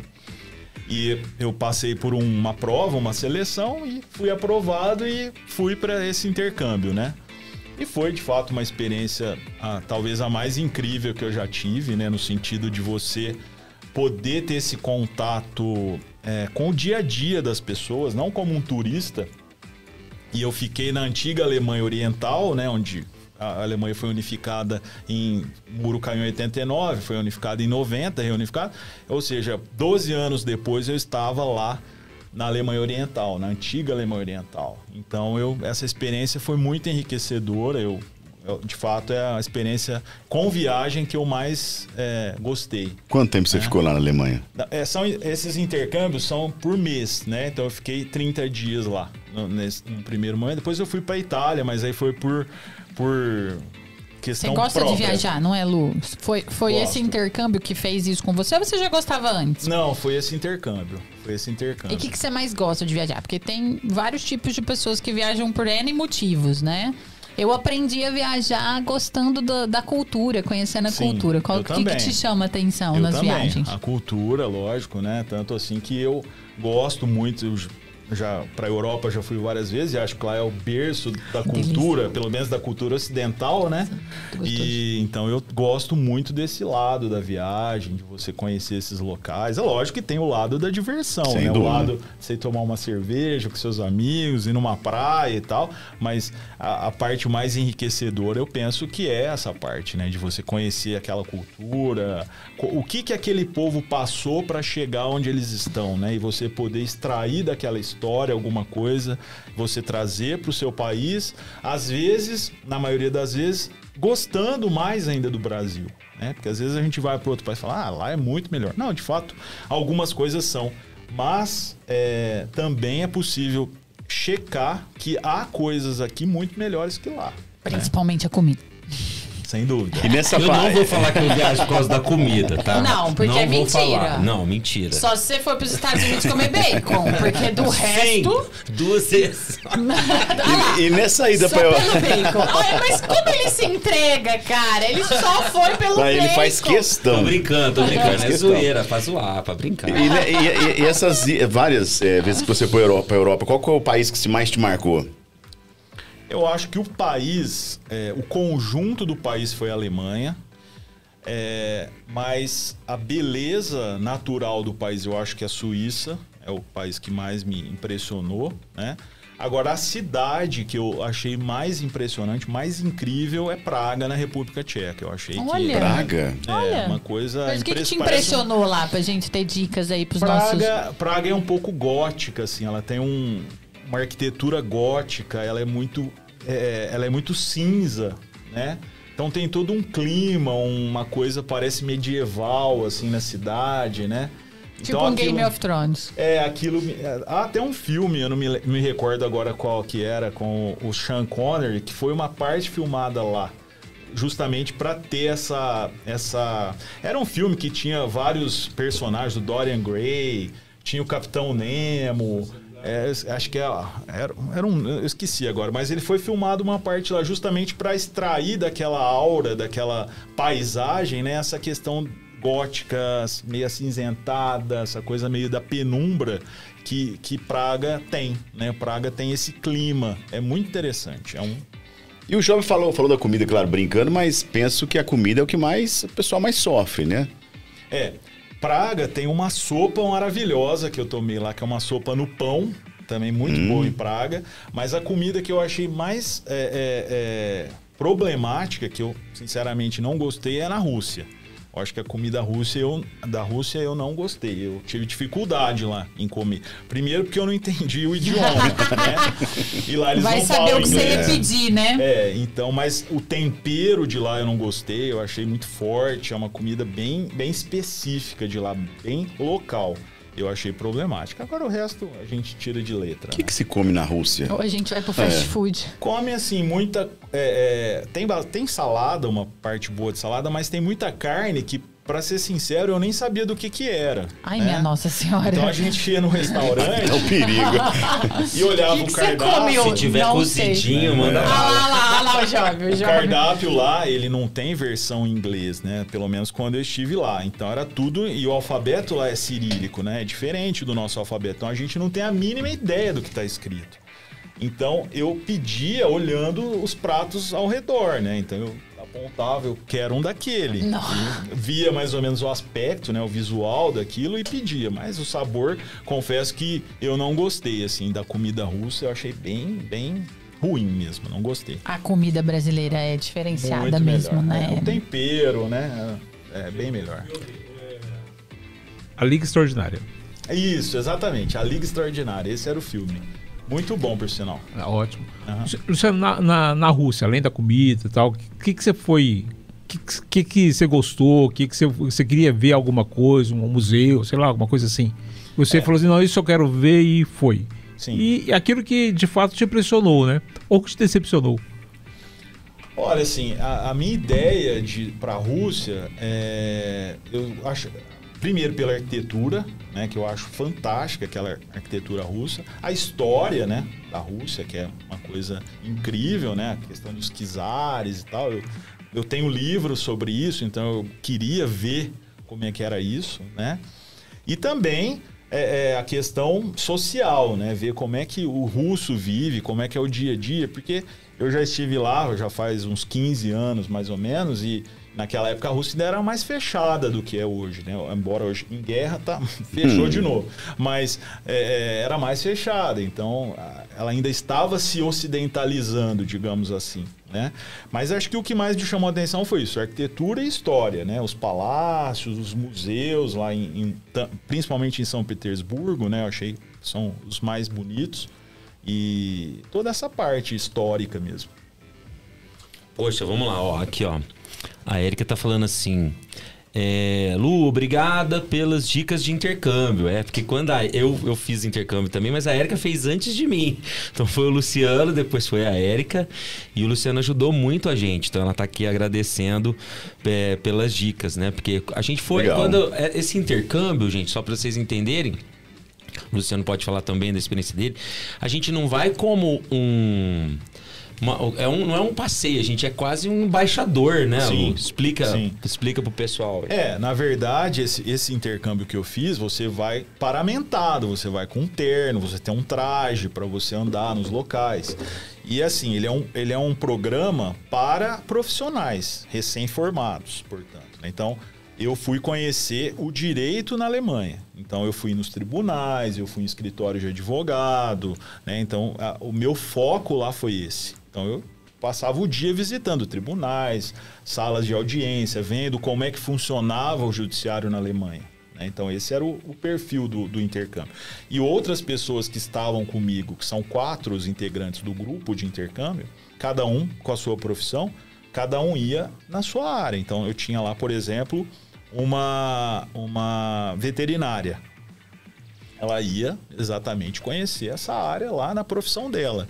Então esse era o e nós tínhamos todo além desse, desse dessa obrigação, digamos assim, durante o dia e nos eventos principais profissionais, nós tínhamos também esse esse lado que o Job falou, meio de, de, de diplomacia, né? Que nós meio que representávamos o país lá. Responsa, hein? Sim, a gente era chamado, né? Ia, na prefeitura, a gente ia nas- no- com- visitar os prefeitos, o presidente do tribunal, você ia lá fazer, entregava presente para eles. Então tinha todo um cerimonial É envolvido uma, uma nisso, rotina né? intensa. Pra você ter uma ideia, eu visitei 28 cidades.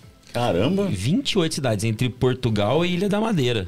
É, É, eu- era um ritmo Eu não, eu não sei assim. ao certo quantas eu visitei. Eu fiquei em nove, hospedado em famílias é, na- Nossa, alemãs. olha, cada Mas- realidade, né? Mas eu não sei quantas cidades eu fui, não contei assim quantas cidades, né? Mas, enfim. E toda essa questão histórica da Alemanha, quando eu tive lá, então a gente visitou é, a Stasi, a sede da antiga polícia, da antiga Alemanha Oriental, que era aquela polícia que investigava os cidadãos alemães, né? Se eles estavam, enfim, tendo contato com os, os alemães da Alemanha Ocidental ou não, né? Toda aquela questão de fo que a gente vê em filmes, né? Isso tudo nós vimos lá na sede desse local.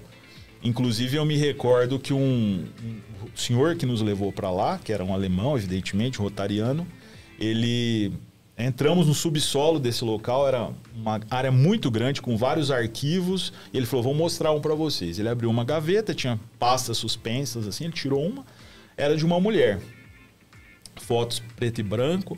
E essa mulher na feira, essa mulher no supermercado, essa mulher dentro do táxi, essa mulher em todo lugar, da ca- fotos da casa da mulher. Ou seja, ela estava sendo investigada pela Stasi, que era essa polícia, e não sabia que estava sendo investigada. Né? Então a polícia entrava dentro da casa dela sem ela saber. Né? Então toda essa Que questão de- de fiscalização né, do governo, né, na época da, da cortina de ferro e tal. E, nós, e esse senhor que nos levou começou a chorar. Na hora lá que ele estava exibindo isso, começou a chorar. E ele falou que ele foi investigado e teve que fugir para a Índia na época. Ele foi morar na Índia para fugir da Stasi da polícia que estava investigando ele. Nossa, olha. Caramba. É, muita, é muita história, né, Lu? É Muita muita- história. História. Tem algum país aí que tá na lista? Tem aqui, Você- ó. ó, a, Opa, a- tem? Deixa eu só. A Érica colocou. A Jéssica Dutra, minha cunhada. Oi, cunhado! Muito legal, obrigado. Família obrigado inteira peso, audiência. hein? Ah, ele é, ele é personagem. O, a Érica também tá falando. E, a, e Cuba, Lu? O que você achou?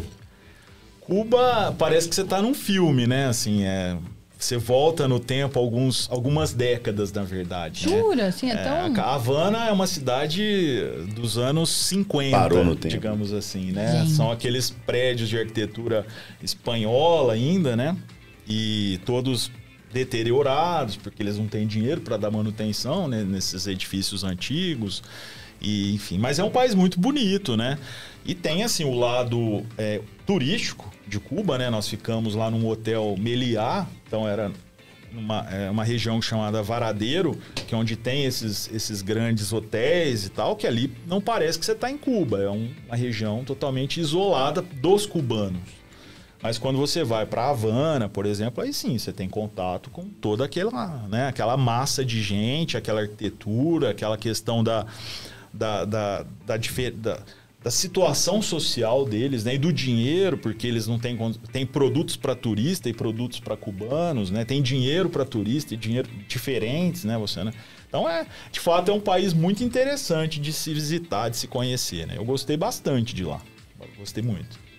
E, e Argentina você também foi, né? Fui já. E, e você sentiu muita diferença extrema, assim? Entre Cuba e É, Argentina? entre Cuba e Argentina, Ah, muita. Muita diferença, muita diferença. Total diferença, né? Os cubanos, assim, é, têm um problema grave, né? De, de- enfim, eles são seduzidos pelos turistas, por aquilo que o turista traz. né? Então, por exemplo, tinha a arrumadeira do quarto lá do meu hotel. Ela falava assim: Ah, vocês não vão tomar a Coca-Cola que tá aí no, no frigobar? Você não me dá? Porque ela não tem Coca-Cola, ela não sabe que é isso, ela não tem como comprar uma Coca-Cola, porque aquilo é um produto só para nós, não é para Nossa, ela. Bem pesado. Então, assim, é, um, é uma realidade muito distante da nossa. né? Nós não sabemos avaliar muito bem isso. Mas eu, curioso, né? Lembra, com essa arrumadeira, perguntei, mas você não quer sair daqui? Você pode sair daqui? Ela falou, não, eu não quero sair, eu quero ficar aqui, né? Não conhece outra realidade, então aquilo ali tá bom, É. né? E ela, ela fala, olha, que eu tenho saúde, eu tenho educação, meus filhos têm escola tudo de graça, saúde a gente não paga nada. Então, é uma opção, né? Como aqui nós fizemos uma opção constitucional pela propriedade privada, que está lá na Constituição, pelo nosso regime, por tudo isso, lá eles fizeram uma opção, que não foi muito bem uma opção, né? Porque foi uma coisa meio imposta, mas ah, é, aquele é o sistema deles lá. né? Mas é muito interessante, eu gostei demais, João. Na Argentina você teve na Patagônia, né? Também Você fui foi na, na Patagônia, Patagônia. fui. Lá é, é- Lá é pra turista mesmo, né? É, e lá a questão, a grande, o grande chamativo de lá é a parte natural, né, da natureza, que é uma natureza totalmente diferente da nossa. Então lá você tem neve, você tem é, as montanhas, onde você vai, sobe montanha, entra em, em, em- em matas, né, em bosques com castor, com animais que a gente aqui não vê. Então é, são realidades totalmente distintas. Lá é a questão da natureza mesmo. E qual o próximo destino aí? Então, eu ainda estou eu mais um grupo de amigos que sempre Você viajamos sempre juntos. viaja junto com amigos. Sim. Tá. E agora, a última viagem que nós fizemos para o exterior foi para a África do Sul, que foi já faz dois, três anos. Fizeram Depois safari no meio? Fizemos safari e tudo. Aí, aí veio a pandemia, né? Aí tivemos que parar. E agora estamos planejando aí talvez Egito, não sei, mas, Ó, mas é algo, estamos aí ainda estudando o que, que vamos fazer. Como é que foi esse safari? Que aconteceu alguma coisa de. Diferente. Ah, encarou o hipopótamo com. É, então, Como- esse safari, esse safari, a gente, a gente fica dentro da, da savana, né? Um, um, um local que a gente se hospeda dentro da savana, é, são cabanas, cabanas todas de vidro. Então você acorda de manhã, você abre, você olha, tem macaco em volta da sua cabana, tem todos os animais por ali. E aí você acorda às 5 horas da manhã e vai com o rapaz que leva você no safari, né? Monta naqueles, na- monta naqueles jeeps grandes, vai todo mundo ali e para encontrar os animais, né? Os Big Five, leão, elefante e tal. E, é uma diversão, muito legal, né? Mas não tivemos nenhum perrengue assim de ser atacado por nenhum bicho. Não, Um elefante não. que não, tentou. eles já são Não, condicionados. não, eles já são é, condicionados. é, é. Mas eles são, assim, tem o pessoal lá é muito seguro, né? Eles têm É. muito conhecimento sobre os animais, então eles já sabem a hora que o bicho tá com fome, a hora que ataca, então não deixa Deve você... ter uma rota de fuga, né? Tem, tem. Um perrengue desse. Tem, tem. Agora, qual o país que você não voltaria de jeito nenhum? Olha, que eu não voltaria... Nem indicaria pra ninguém. Difícil, assim, país que eu não voltaria. Eu acho que eu voltaria em todos, assim. Uma viagem que eu, assim, que todo mundo é, quer ir, outros foram e adoraram, e que eu achei horrível, eu não gostei, é Cancún. Eu tive em Cancún, no México, e eu achei muito ruim Porque não tem lá. o que conhecer muito, então, né? É, eu não voltaria praia, Cancún, por exemplo. praia e né? É, e eu achei lá tudo muito artificial, é tudo muito feito pros americanos lá, sabe? Não é nada natural. Eu olhava assim aquele mar azul, a impressão que eu tinha é que jogaram uma tinta lá e pra água ficar daquela cor, sabe? Não, não era, parece que é tudo É feito. muito tudo- turístico. Justamente. Já é tudo justamente. turístico. Não, assim. o México não, o México é um ótimo país, mas Cancún especificamente eu acho que eu não retornaria, eu não gostei de lá. Te decepcionou? Você esperava uma coisa e de repente não foi o que imaginava? Não, não, sempre. De todas elas dá pra você extrair muita coisa, né? Dá pra você ter uma experiência muito boa. O Job também já viajou bastante, sabe disso. Você sempre tem alguma coisa que você pode absorver daquela cultura, daquela. Né? Mesmo Cancún, né? Cancún tem uma passagem muito engraçada que para vocês verem como que eu tenho razão. Nós fomos num, num, num parque lá e tinha uma espécie de uma oca. Né, um, tinha um índio lá, um cacique, né? tá. E ele fazia uma espécie de uma benção, uma reza lá, e você tinha que entrar dentro dessa oca e tal. Eu falei, ah, eu vou, né? Eu vou vou lá perder. e tal, Não né? vou perder. E foi eu e mais nada. dois amigos, outros não quiseram ir. Falaram, não, eu não vou nisso, né? Eu falei, não, eu vou. E fomos. E você entra nessa, nesse local, ele fecha a porta, fica totalmente escuro e ele começa a queimar umas folhas, umas coisas para dar uma fumaça no local e começa a fazer uma reza lá, né? E, e reza, reza e, e você fica ali igual uma sauna, você vai ficar suando, né? Lotado de gente ali, de turistas, só americanos, tava só o nosso grupinho ali de brasileiros. E aí eu, e aquilo, eu fui entendendo a, a, a reza dele e eu fiquei emocionado de fato com o que ele falou. Eram, eram coisas bonitas e tal. E quando nós fomos sair, eu falei, posso te dar um abraço? Falei pra ele. Ele falou, pode. Eu fui lá e dei um abraço nele. E saí. Ele me deu até uma pedra, né? Falou, guarda essa pedra. E saí. E contando pros outros amigos que não foram, como é que era e tal. Bom, e vamos embora. Montamos num barco, porque era uma ilha. De repente que a gente olha esse cacique no barco com Nike. e eu fiquei muito decepcionado, porque eu achei que ele era um cara que Jogar pedra ali, nele. Né? Ou seja, ele é nativo ali da ilha, né? O cara ali, né? E aí, os meus amigos, todos eles, até hoje, né, ficam falando isso comigo, dando risada, eu fiquei emocionado com o cara, eu me encantei com aquilo, né? E depois encontrei ele todo americanizado. e eles falaram, mas é aquele ali não é o cacique? Era o pajé. O pajé. A pedra guarda até hoje. Tem uma pedra até hoje. Tá na minha casa. É uma pedra, uma pedrinha britada. É, Ele- mística. Mística. Mística. Mística. Mística. Mística do Nike, do, do ator. Poxa, não, mas é, é, eu, eu- você falou de viagem, né? Por exemplo, eu quando eu vou viajar, eu procuro é, perguntar para as pessoas aonde elas vão. Como a gente costuma ir pelo Rotary ou pelo intercâmbio, que eu fiz é, de estudos, né? Também eu fui outras vezes, fui para os Estados Unidos. Eu, eu sempre pergunto, aonde é que você vai? Não quero ir para lugar de turista. Sim. Turista é muito, igual você falou, acho que é muito é, é feito, né? É, muito preparado, É, né? eu quero falar, não, eu quero comer a comida que você come aqui, cara. No restaurante você vai no seu dia a dia pra sentir, pra Sim. viver, né? Sim. E, e- e você, Lu, assim, das. Vou falar de gordinho, vai falar de comida. A comida mais saborosa ou que você adorou em todas as viagens, o que, que você fala pra gente? Mais saborosa, eu acho que. Você se- aquela que você sente saudade, você lembra. Aquela que você dela. tentou fazer em casa Aquela depois. que você lembra. Não, eu não tentei porque eu não tenho essa habilidade. mas... Não é uma habilidade que eu tenho. Mas eu acho que a comida mais saborosa é a, a francesa. Eu acho que Paris Ah, nós não fomos no mesmo lugar. Não. Eu achei muito É. ruim. Ah, eu gostei. Gostei Jura? demais. Gostei muito. Qualquer lugar que eu fui, em todos os lugares que eu fui, eu achei ah, todos os pratos muito bons, assim, muito gostoso. Gostei Eu demais. estranhei bastante. A minha foi Portugal. Muito bom Portugal. também Portugal. Muito bom. Mas é muito gordinho semelhante à gosta de comida massa, brasileira, né? né?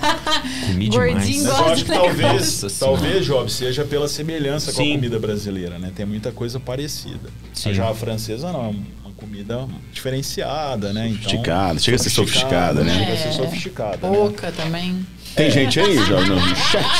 Tem, tem. O, o Bruno, meu irmão, perguntou uma coisa, mas eu vou deixar pra, pra depois na hora do papo do café. Vou perguntar isso aqui. E o Matheus Cardoso, doutor Luciano, tem todo o meu respeito e admiração. Esse aí tava na viagem do Pajé.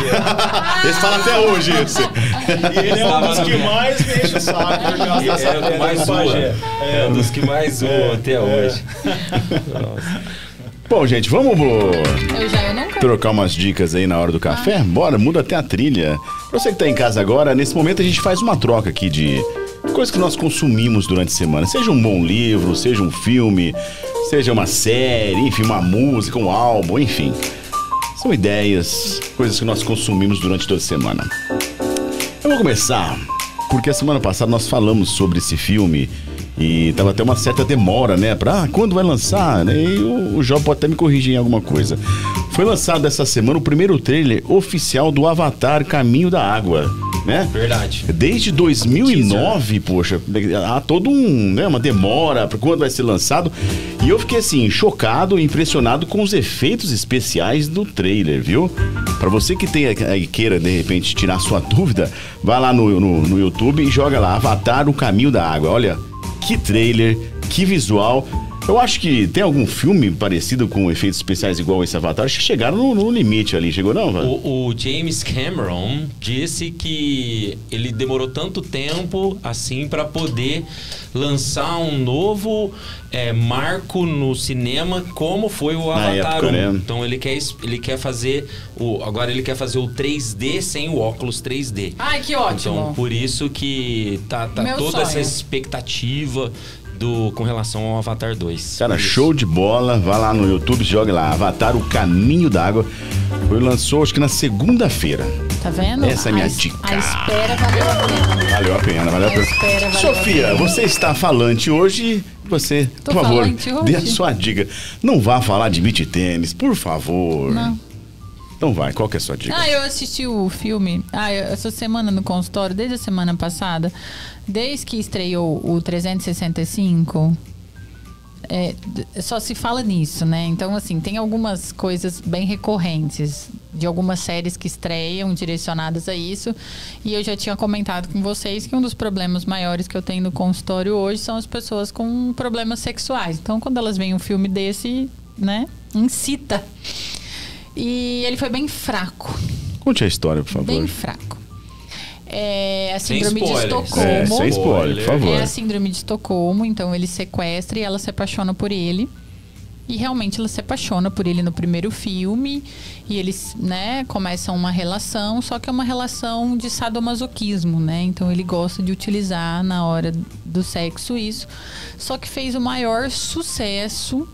Assim, o, o primeiro filme foi eletrizante por conta das cenas de sexo, né? Que as pessoas começaram. É, é um filme que conseguiu fazer não ser vulgar essas cenas, né? E mostrar essa química que existe e tudo. Só que ele é um chefe da máfia, né? Então tem Hum. Todo, tem todas as variáveis. E aí o segundo filme, eles entram num pequeno conflito e assim, mas muito fraco, não conseguiu segurar o enredo, sabe? Hum, Já no final do segundo você fala assim: "Ai, meu Deus, por que, que eu cheguei até aqui?" Nota 5. É bem, bem tenso. E aí eu vou, vou fazer um, um comentário de uma paciente que chegou pra mim e falou assim: Sofia, eu já sei o que aconteceu. Foi a falta de cena de sexo no segundo que deu aquela quebrada.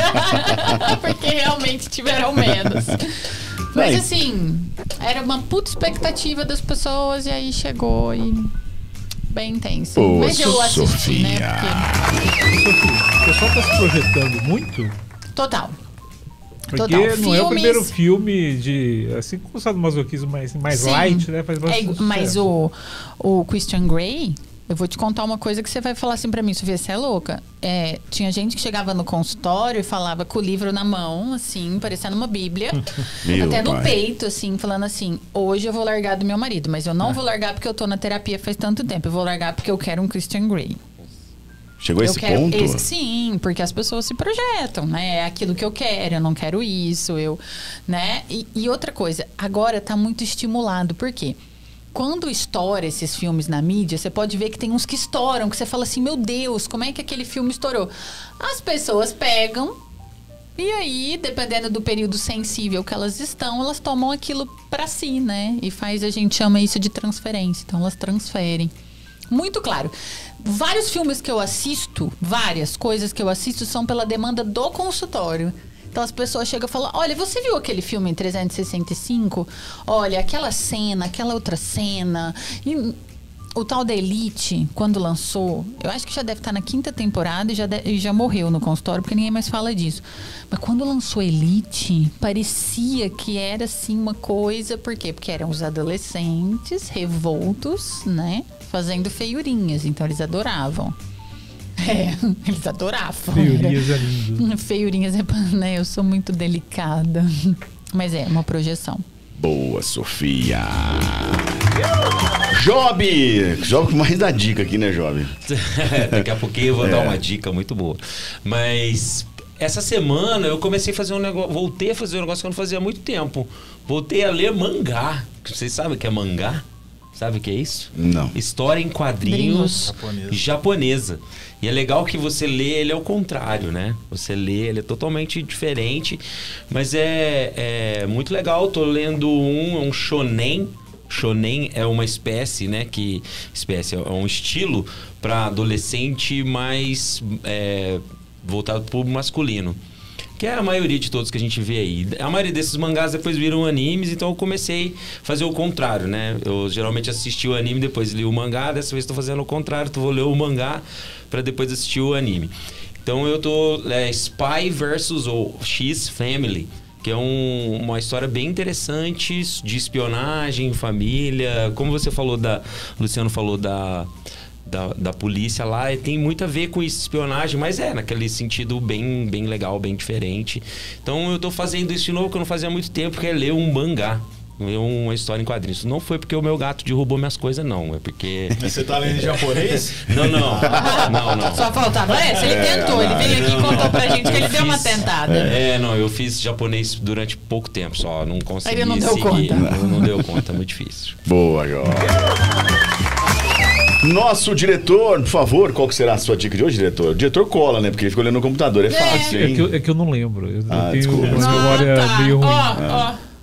Não, é que é o seguinte, essa semana eu vi. Eu vi duas temporadas de uma série antiga que eu vi no, na, no Disney, de- dos Vingadores. Mas é desenho animado, então assim, não sei se vocês curtem. E eu, Eu não. adoro Não, desenho eu animado. gosto. Eu adoro desenho animado. Eu adoro desenho animado. E essa série, eh, eu tinha assistido a, a primeira temporada, eu acho, e a segunda eu não lembrava de ter assistido. E é muito, muito legal. Tudo aquilo que a gente via bastante no, no gibi e tal, muita coisa dos, do- dos filmes. Mas assim, nos desenhos animados, como, como tem assim, Gente. não tem limite, O meu é sonho. fantástico. Meu Qual é sonho. o nome? Você não falou? Qual que chama? Não, os Vingadores. Ah, Os Vingadores? é, é, os- é, é, Ah, os- Aonde você assistiu? No, Na Disney? É, Na na Disney. Disney. O é meu sonho impressionante. é ver o Cláudio na frente da televisão vendo desenho animado. Não sei porquê. É. Sofia, eu assisto um atrás do outro Jura? e, sinceramente, Se ma- olha, mal dá, Olha. mal dá para. Eu ponho, no, eu ponho o fone e fico lá, é um mundo meu. Posso, posso te analisar? Não. Boa, Cláudio. Aqui, aqui, a- a- o foco é o Luciano. Analisa o Luciano. Analisa o Luciano. Ó, o diretor, valeu. Luciano, por favor, qual que é a sua dica? Olha, eu vou dar uma dica de um livro aí que eu li recentemente, chama Torto Arado. O autor é Itamar Vieira Júnior, ele ganhou o prêmio Jabuti, se eu não me engano, 2019. É um livro muito legal, é uma delícia de ler, muito fácil de ler, é uma história, um romance entre envolvendo duas irmãs, um romance é, rural, assim, digamos, né? E tem um desfecho bem interessante que acaba, não vou dar o spoiler, evidentemente, mas ele justifica o título da obra. Então é bem legal, tá? E agora eu tô lendo um que chama O Avesso da Pele, tô gostando muito também, que é do vou lembrar o nome dele agora. Jefferson Tenório é o autor. Muito bom, mas esse ainda não terminei de ler. Também vencedor do Prêmio Jabuti 2020. Esse que eu tô lendo agora, mas muito bom também. Torto Arado? Torto Arado. Boa. Muito bom. Boa. Já, já ouvi a recomendação. Boa. Eu, eu- eu baixei o livro, tá lá. Ô, Cláudio. O, Clá- o Cláudio não é tá alternativo. mas o Clá- o Cláudio vai no alternativo. Gente, o Cláudio tá pedindo uma análise hoje, Tá. ó. Ele tá com a minha ó. tia que eu emprestei agora. Eu terminei de ler, emprestei. Ela tá lendo. Ah. Mas ela terminando, se você precisar. tá Ah, disposição. certamente, obrigado. Vou querer sim. Aí pra você, a, a nossa A Hora do Café. Boa. Sofia, ou pois não, alguma coisa? Não, o, o Bruno, meu irmão, perguntou se o Luciano assistiu a série Billions. Não, não assisti, assistiu? Bruno. É Não. porque tem um. Acho que é um, é um procurador que vai Ah, atrás é? de um. Se não me engano, é isso. Eu, eu também não assisti, não. Não. Mas O acho Luciano que é... deu spoiler pra gente, que ele não gosta de série, Ah, é de ficar É. preso, né? Ah, talvez é porque eu goste muito. Então, E por aí isso que eu você não vai assisto. se controlar e vai precisar de terapia. Justamente. Meus pacientes falam, é a melhor coisa que eu faço na vida é ficar o final de semana vendo série. Eu falo, você sabia que é depressivo? E dá não dor pode na coluna. ficar. Dá Porque final de semana passada Che- eu não tava andando de ficar assistindo Eu filme. só fiquei, eu vou contar ali as dicas do João, mas eu só fiquei até as 5 da manhã, de domingo pra segunda, assistindo uma série. Não é possível. Sério, verdade. Bom, falar nisso, vamos com as suas dicas, João? Vamos, vambora, Vamos lá? vambora. Dicas do Job. Job.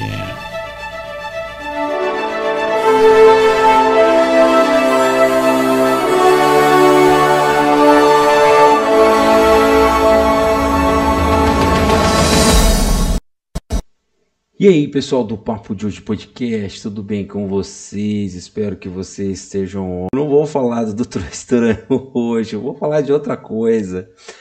Eu vou falar que eu me acabei me rendendo para uma coisa que eu já estava me segurando há algum tempo. É, eu, depois de muitos alunos me falarem, e aí, professor, assiste, assiste, assiste. Falei, então tá bom, vamos assistir. Eu resolvi assistir, olha só, um dorama. Dorama, isso mesmo. É, o que é um dorama? Eu vou explicar para vocês. Mas por que, que eu resolvi assistir esse dorama? O pessoal tava já, já muitos alunos me falaram, né, que, que é legal, que é um, é um é muito bacana, né, mas que eu ia gostar muito, porque eu gosto muito de, de alguns tipos do gênero que eles têm. Eu falei, ah, será? Um, talvez, quem sabe um dia. E aí, eu estava lá no meu, navegando no meu Netflix, quando de repente, olha aqui na posição número 2, top 10 do Brasil, tá lá, um dorama que o pessoal tinha me recomendado. Eu falei, poxa, então vai, sem ver nem nada, comecei a assistir. E eu vou falar para vocês, é, é bem diferente, é muito legal também ao mesmo tempo. Mas vamos lá, deixa eu tentar explicar o que, que é um dorama. É, a gente aqui no Brasil, a gente está acostumado muito com produções norte-americanas, com produções é, latino-americanas, ou com, por exemplo, é, mexicanas, né, ou brasileiras. Até mesmo inglesas, né? A gente tem muita comédia e coisa produção inglesa. E agora, com a chegada dos streams, a gente consegue ter outras coisas, mais variedades, né? Coisas do mundo todo. E um bom exemplo seria essas produções orientais, né? Que a gente não tinha tanto costume, especialmente vindas da onde? Do Japão, Coreia do Sul e China. Eu, particularmente, sempre consumi muita questão, por exemplo, de animes. Animes que são diferentes de dorama, são animações. O dorama já são séries de TV e com atores de verdade. Não vou falar que é live action, porque live action é, é um termo que a gente usa quando a gente tem um, anime ou um desenho, né, um desenho animado, e aí a gente tem depois o mesmo um filme com atores. Nesse caso é uma novela ou então uma série normal mesmo. Bom, mas o que, que é um dorama? Como eu disse, é, a palavra dorama vem de como o pessoal do Japão, o japonês pronuncia a palavra drama. Então eles não conseguem falar drama com a gente, então fica parecido com dorama, que a gente fala aqui, né? O Japão, meu japonês está enferrujado, gente. Faz muito tempo que eu, que eu parei de estudar.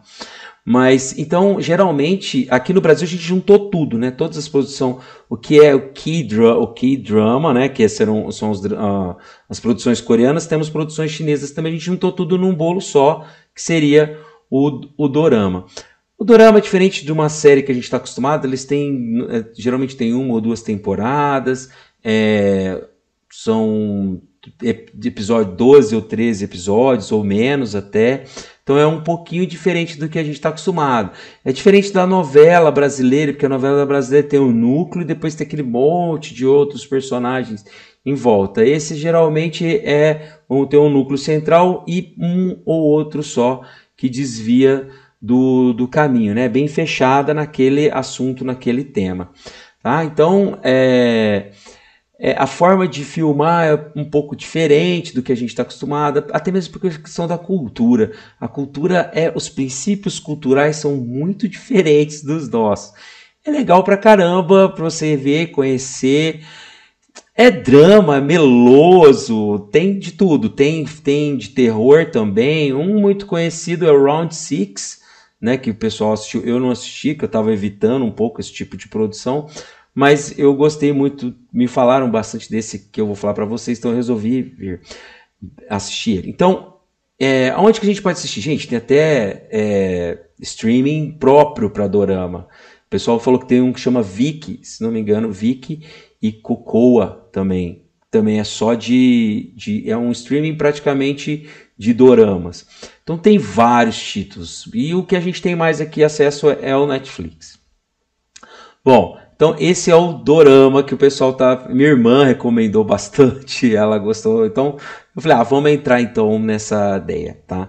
É, algumas produções são bem diferentes, né? Por exemplo, os japoneses, as produções japoneses dos key dramas ou key dramas que a gente tem aí, ou simplesmente dorama coreano. O que eu assisti é um dorama coreano que deixa eu colocar o trailer aqui para vocês, que é aqui, ó, que vocês podem ver que tá no Pretendente Surpresa Top 2, novos episódios, mas se eu não me engano vai até o 12 segundo episódio por enquanto. Mas o, esse Pretendente Surpresa é uma série, é um dorama que me surpreendeu. O primeiro episódio, vou falar para vocês, eu tava bem assim, é, com um pé, dois pés atrás. Mas depois eu comecei, o segundo já me pegou de uma forma que eu não conseguia mais parar de assistir. Eu acho que eu assisti sete episódios de uma vez, sem parar, e cada episódio tem uma hora. Foi a madrugada inteira, assim, nem, nem dormi, pra falar a verdade direito. Eu não durmo muito, mas eu. Esse foi demais. O que, que é esse dorama? É, gira em torno de um de um empresário muito rico, muito jovem, que não tem tempo para nada e de repente ele se vê numa situação que ele tem que fazer encontros, né, aqueles blind dates, né, que é aqueles encontros às cegas, que era meio arranjado lá com o pessoal da alta sociedade, só que o, ele a, a principal, né, ela vai no lugar da amiga e ela interpreta, já tinha ido várias vezes para se dar uma de louca, para que a colega dela, que é rica, não queria participar desses tipos de encontro. E aí ela vai no lugar dela e começa toda uma bagunça. É uma mistura de tudo, tudo que vocês pensarem aí, mas é assim, é uma série bem diferente, ela tem visuais diferentes, ela tem um visual diferente, mas eu vou falar para vocês, eu gostei, mas eu me senti como um adolescente de 16 anos assistindo a série. Mas, poxa, foi uma, uma, uma experiência diferente, uma, uma experiência bem legal, né? Remeteu várias coisas antigas.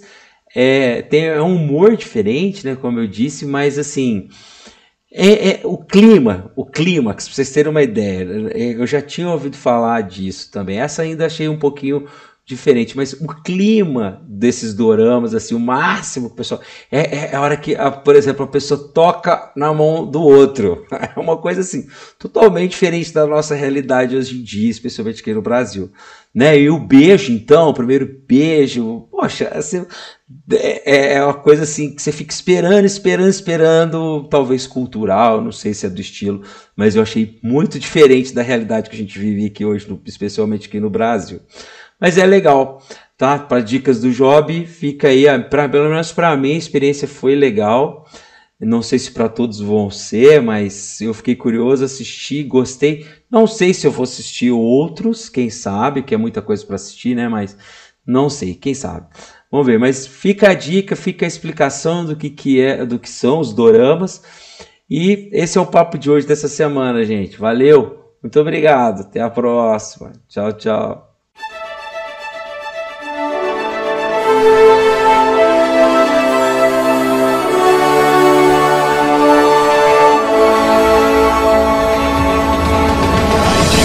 Do nosso amigo Job. Boa dica, hein, Job? Gostei, não, gostei, não viu? Não fiquem com vergonha. Tá? Gostei, viu? Eu, no momento, eu fiquei meio assim, mas depois eu me soltei, assisti, adorei. Se entregou ao filme. Sei que eu, sou, que eu sou um adolescente de 16 anos, mas foi muito legal. Poxa, é, é, é, porque eu falei no Dicas ali.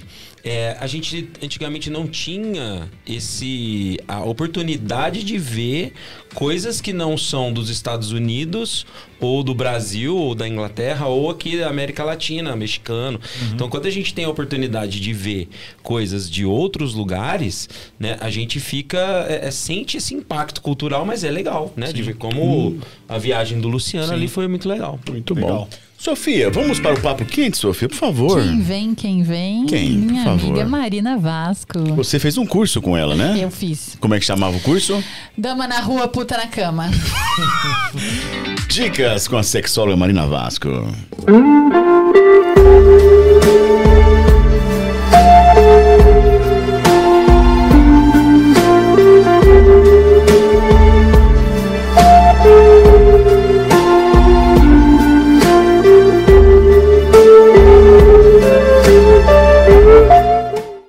pessoal. Hoje eu quero falar com vocês sobre uma questão muito básica, mas que faz muitos casais brigarem o tempo todo, que é a diferença da resposta sexual masculina e feminina. Não existe o certo e o errado. Existe como o homem funciona e existe como a mulher funciona. E é importante entender essa diferença para a gente não ficar competindo. Porque competir não vai fazer uma relação ficar saudável, ficar gostosa, ter tesão, aparecer prazer. A competição só afasta as pessoas, no âmbito sexual também. Então, a mulher, ela tem uma questão hormonal super importante que tem essa oscilação mensal, ou seja, todo mês nós passamos por um ciclo, os homens já não passam, essa já é uma diferença importante. Então, em cada fase do ciclo, nós temos uma resposta sexual, ou seja, tem uma fase do ciclo que a gente está interessada em ter relação, tem uma fase do ciclo que a gente está quietinha, a gente só quer cuidar, se cuidar, a gente quer ficar quietinha, a gente não quer ter relação. Isso é fisiológico, vai além do psicológico, tá? É claro que o psicológico e o fisiológico eles se interagem, né? Mas é importante entender que isso existe. Os homens, por exemplo, eles não têm essa oscilação, essa mudança hormonal todo mês.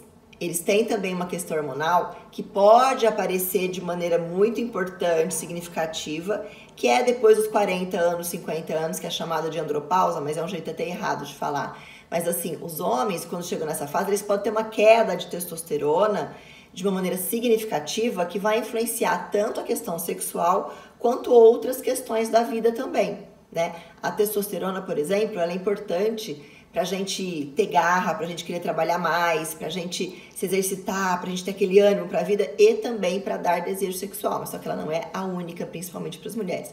Para o homem ela é mais proeminente, é mais importante essa questão da testosterona.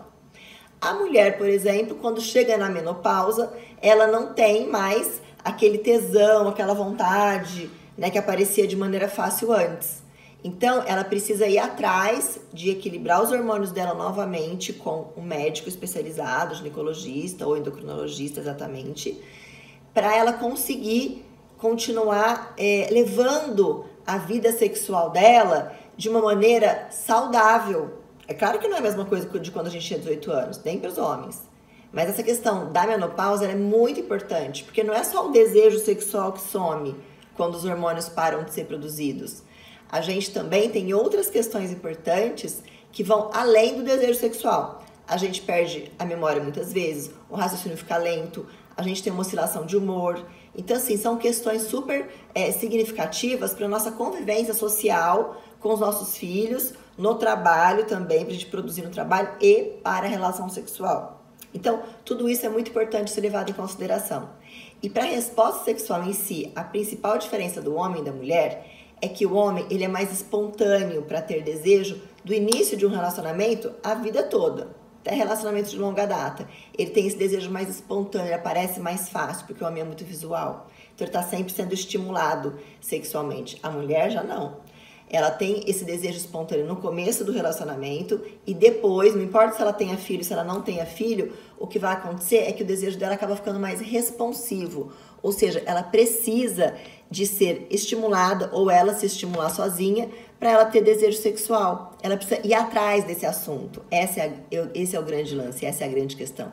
Então, se ela está no- principalmente no relacionamento de longa data e ela não vai atrás disso, de ler um livro que fala sobre sexo, de se excitar sexualmente, de comprar um sex toy e ter isso em casa, ou mesmo até de investir na relação, se ela estiver em um relacionamento, o que, que vai acontecer? Essa mulher vai, é como se ela desligasse a parte sexual, é como se ela tivesse esse assunto desligado da vida dela. Isso não é justo, né? Então a gente precisa ir atrás. A gente não tem que ficar esperando o homem dar prazer pra gente, a gente não tem que ficar esperando o homem me proporcionar orgasmo. Não, eu tenho que ir atrás. Porque se eu estiver com um homem, com alguém, ou com uma mulher também, né? Que eu tô falando da questão do homem e da mulher, da diferença aqui. Se eu estiver com outra pessoa, eu vou ser muito mais feliz. Né? Agora, sozinha eu preciso saber me estimular também. Porque senão, conforme o tempo vai passando para a mulher, esse assunto sexualidade, ele é desligado da vida dela. E isso não é justo. Porque sexo tem a ver com saúde, com prazer, com algo bom, positivo, que te faz feliz, que te traz criatividade, que te traz uma sensação de se sentir bonita, gostosa, desejada, por você mesma ou por outras pessoas. Então, esse é o grande lance. A diferença é que a mulher precisa ir atrás da sexualidade dela, independente de qualquer coisa, se está num relacionamento de curto prazo ou de longa data, e o homem não, o homem ele é mais linear. Então, vamos parar com esse negócio de brigar porque o homem é assim, a mulher é assim, o jeito, meu jeito tá certo, seu jeito tá certo, e vamos, nós mulheres, procurar nos manter sexualmente ativas por mais tempo, porque isso é qualidade de vida, isso é muito importante. Combinado? thank you.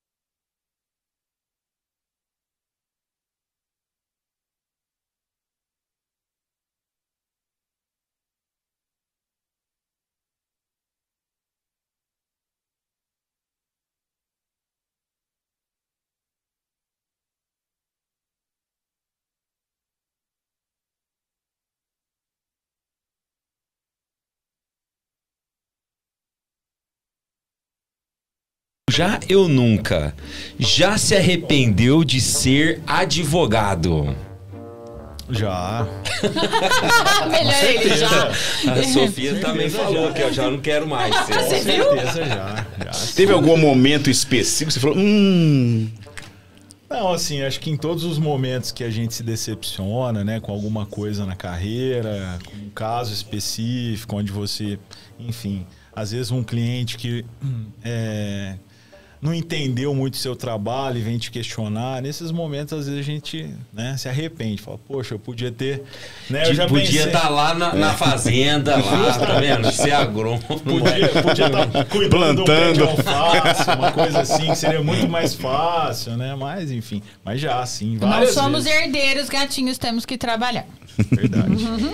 Eu já, eu nunca. Já pensou em mudar de país? Já, várias vezes. Hoje. Inclusive hoje. Eu, eu ia perguntar isso, você vai falar isso hoje? Aliás, assim, é o que eu mais tenho pensado, inclusive, né? Até é, tô te- tirando minha cidadania portuguesa. Tô tentando obter a cidadania portuguesa. E, e qual avó- país seria? Portugal mesmo? Não sei, talvez. Né? Mas vamos pensar no futuro aí. Quem sabe a gente, eu tenho que sair correndo do Brasil também. Às vezes vou ser expulso, um exílio, alguma coisa. Então eu já tô tentando ajeitar minha vida. Essa, essa possibilidade está para todo mundo, né? Também É, tô achando. Pois viu? é, então, Também estou então eu achando. acho que eu já tô mexendo meu- meus pauzinhos é para já tentar alguma coisa mais legal.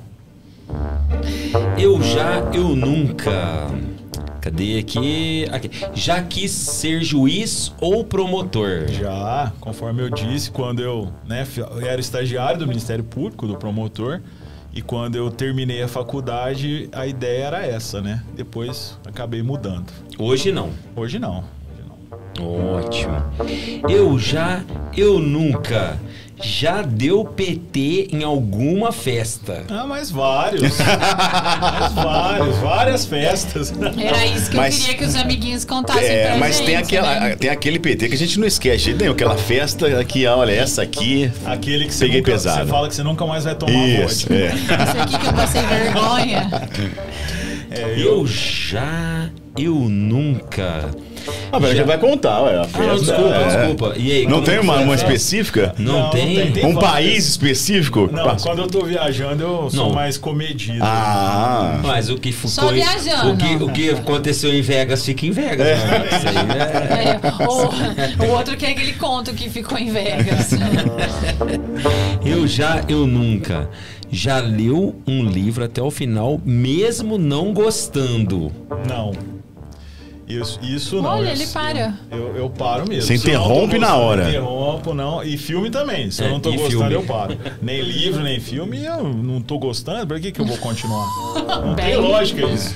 É um Eu, eu- sou um cara que acredito no filme. Eu vou até o Não, fim eu pra ver se melhora. Eu tenho uma regra com relação à série. Eu, a- o primeiro episódio eu sei que é feito para o pessoal é, pra para vender por quem tá, vai produzir. Já, então eu eu me mesmo eu não gostando, me forço a assistir o segundo episódio.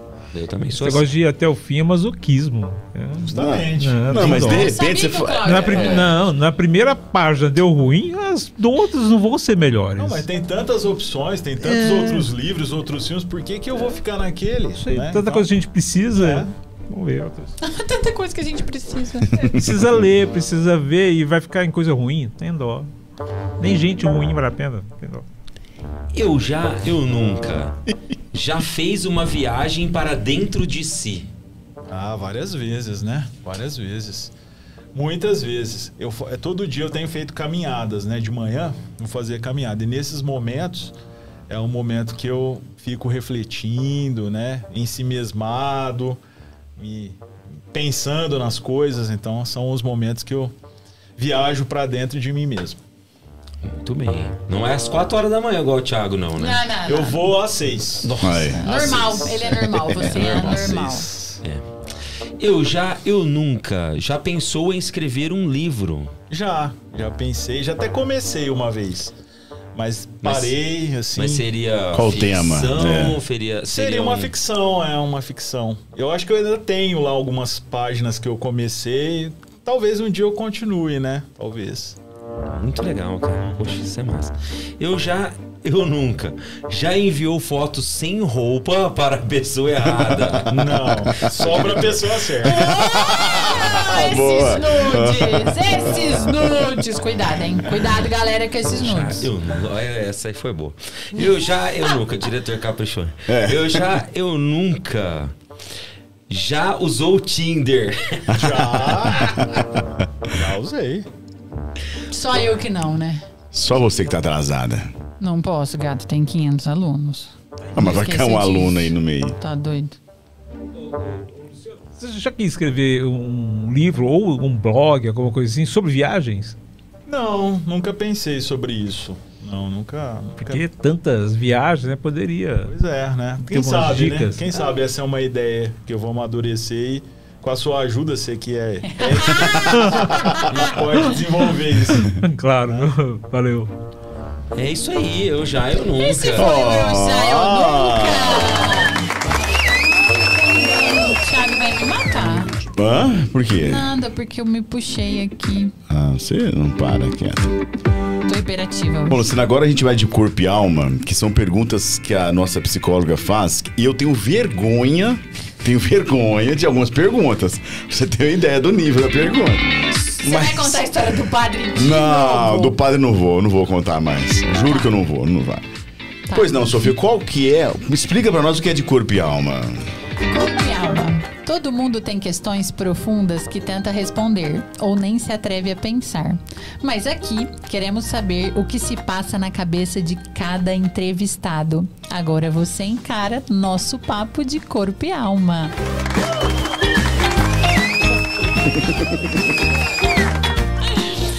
Luciano, qual é o seu sonho recorrente? Meu sonho recorrente. Deixa eu pensar. Eu acho que meu sonho recorrente é o de ter uma. Uma, uma, uma velhice, digamos assim, um- uma aposentadoria onde eu não me arrependa do que eu vivi. Eu acho que isso, eu sempre penso nisso. né? Eu sempre imagino um- uma realização, ter uma, uma, uma- um fim de vida onde eu esteja realizado. Com qualidade Com de qualidade. vida, né? Eu acho que esse é um sonho recorrente que eu sempre penso nisso, sempre tenho. O que você quis ser quando crescesse? Olha, eu lembro que eu queria ser médico no começo, né? Depois eu quis ser arquiteto. Eu quis ser. Uma época eu lembro que eu queria ser caminhoneiro. Caminhoneira. Caminho- Eu tinha um amigo que tinha um pai que era caminhoneiro, né? E às vezes ele levava a gente pra andar de caminhão na cidade. Eu achava aquilo fantástico. máximo, eu era né? apaixonado por andar de caminhão de domingo com o pai dele na cidade. E eu queria, pensava, eu quero ser caminhoneiro. E, mas enfim, acabei sendo advogado. Aí é a pergunta que eles se divertem, né? Como foi a sua primeira vez? Como foi? Foi boa, foi boa. Viu? Ele não tentou ir pro direito que nem os outros. Foi Mas boa. gostei, gostei. Não- não esquece dessa ameaça. Geralmente o pessoal fala. Então, quando eu entrei lá na, na aula, né? Foi boa, foi boa, foi boa. Mas E eu acho assim, ah. eu acho que a primeira vez, assim, sempre fica algo a desejar, né? Talvez porque a gente é, faz uma projeção do que queria que fosse e, na verdade, a gente não, não é. Mas foi boa. E no direito, como foi a sua primeira vez? Nervosa, muito nervosa a primeira vez. Você se lembra daquela sensação ainda Me assim? lembro. Eu me lembro que eu ia fazer uma audiência e eu fiquei me preparando assim horas antes da audiência e pensando que eu ia perder as palavras, que eu não ia conseguir falar, enfim, né? Embora como estagiário eu já tivesse feito audiências, mas mas quando você tá- quando era, né, aí era eu ali, não era, eu não estava representando ninguém, eu era o advogado da causa, então eu acho que aí faltou um pouco de um, um ar assim faltou na hora da audiência e foi complicado. O que você comprou com o seu primeiro salário? Eu acho que foi um DVD. Eu acho que foi um, O aparelho. É, eu, guardei, né? Lógico, não ia dar pra comprar com um salário só, mas guardei um dinheirinho e comprei um aparelho de DVD. Foi a primeira coisa que eu comprei. Cara, e era caro, hein? Era caro na Nossa. época. Ainda tinha o videocassete, né? Era concomitante os dois aparelhos, mas é, o DVD era mais moderno, evidentemente, e eu acabei comprando. E hoje virou um museu, né? Museu. Não tenho mais. Que personagem você gostaria de ser? Personagem de filme, assim, de livro. Personagem que eu gostaria de ser. Deixa eu pensar. De um, de um livro. Que de um você se identifica? Eu acho que eu queria ser o, o. Pensando agora na Rússia, né? Embora ele tenha tido um fim trágico, foi o Rasputin. Não sei se o pessoal conhece a história do Rasputin. O Rasputin, que era meio um mago, né? Na época da, da, impera, da, da czarina, né? Da, da grande czarina da, da Rússia. E ele era meio que um mago dela, né? E diziam que ele tinha até um caso com ela e tal, mas eu sou um pouco fascinado por esse personagem. Tive, inclusive, onde ele morreu, no palácio onde ele morreu, já li muito sobre ele. E, e eu acho que eu O que, que queria te ser. chama a atenção dele, assim, pra você se identificar? Eu acho que a persuasão dele, que era fantástico, ele convencia todo mundo daquilo que ele achava, né? E mesmo a coisa mística dele, né? Porque ele tinha todo lá um, um ritual que ele fazia, ele cuidava do Alexei, que era o filho da imperatriz, da, da czarina, né? Do- do- da Rússia e tal, que ele tinha é, hemofilia. E ele tinha todo um, um ritual que ele fazia e convencia a própria czarina, né? A Catarina, a grande, é, ela era convencida por ele. Diziam até que eles tinham um caso, né? Mas isso é uma conversa de bastidores. Eu? Isso.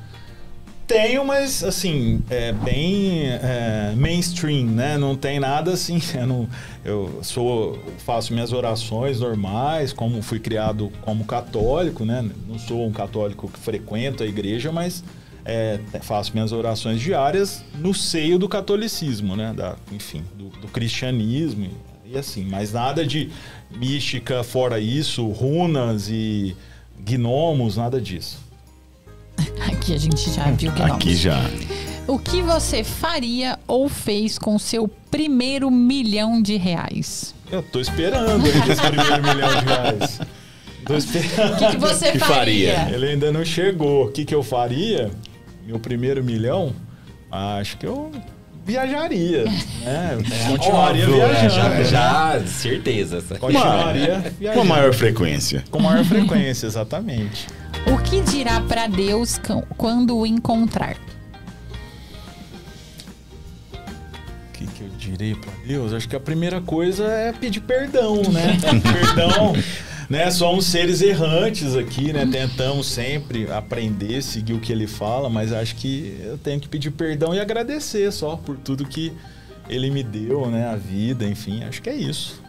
O que você faz quando ninguém está vendo? Que ninguém está vendo. O que eu faço? Eu acho que eu canto. Olha! Outro talento oculto. Se arrisca? Eu canto, mas canto muito mal.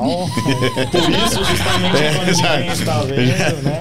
Mas, ver, mas alguém pode estar ouvindo, né? Mas como eu não tô vendo, Tá então tudo bem. certo. Acho que eu canto quando Canta. ninguém tá vendo, eu gosto pra, de cantar. pra aliviar um estresse aí. Canto pra... tomando banho, né? Canto quando eu tô sozinho, eu canto. No carro eu canto muito. E, por fim, o que jamais faria na vida? Eu jamais faria. Acho que o que eu jamais faria seria matar uma pessoa, né? Por vontade, não, né? Talvez por acidente, né? A gente não sabe, mas tirar a vida de alguém por, um- por deliberação própria, eu acho que isso eu jamais faria. Acho que isso é inadmissível. Esse foi o de corpo e alma. Boa! Muito bom, muito bom, muito bom. Pois não, diretor? Luciano, é, mais uma coisa. É, você foi candidato a vereador, né? Como é que foi essa experiência? Você Boa. faria isso de novo? O que, que você acha da política partidária? Não, eu não faria de novo. Eu acho que eu entendi o recado. Enfim, não me elegeram, tudo bem, eu, né? Me recolho a minha insignificância. Acho que é mais ou menos isso. Mas, é, assim, eu não tenho. Eu acho, acho que é, nós vivemos um processo de demonização da política, né? Há muito tempo, inclusive. Então, os, os políticos são tidos como figuras abomináveis no geral, né? Aquela história de político é tudo igual, todos são iguais, e não são. Então, é, isso acaba levando para a política pessoas que, essas sim, têm intenções outras que não é, trabalhar em prol da sociedade na qual vive. Então, eu acho que foi uma experiência interessante, que me enriqueceu, que me fez sofrer, me fez crescer, me fez ter prazer, ter satisfação em muitas coisas, né? Mas que é, eu não faria de novo porque eu entendi o recado, né? Ou seja, não quiseram me eleger e tá tudo certo, né? Eu acho que é assim que funciona. É, tem, tem, tem a questão da, da- da- do momento também, né? Eu acho que é, é, falta, como você disse, talvez no nosso país, algumas pessoas que pensem como você, assim, que apesar de todo mundo achar que é só pessoas ruins, que é coisa ruim, mas a gente precisava ter pessoas que pensam assim, o que precisava fazer, ter essa atitude que você teve, né?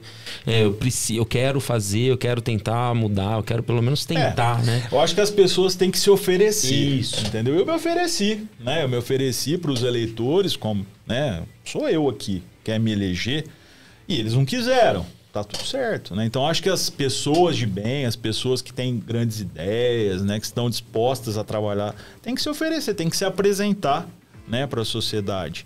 E se apresentar de uma forma leve, de uma não, não aquele político profissional que vai faz um né, uma coisa preparada, uma coisa maquiada para ser o candidato. Acho que não, você tem que se apresentar como você é, como o, o advogado, como o dono do comércio, como o cara do açougue, da farmácia, enfim.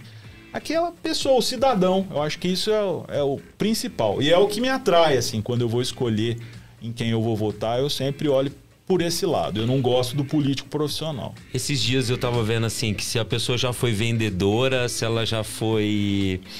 Foi falando algumas profissões, ela já perdeu a, a fé na humanidade.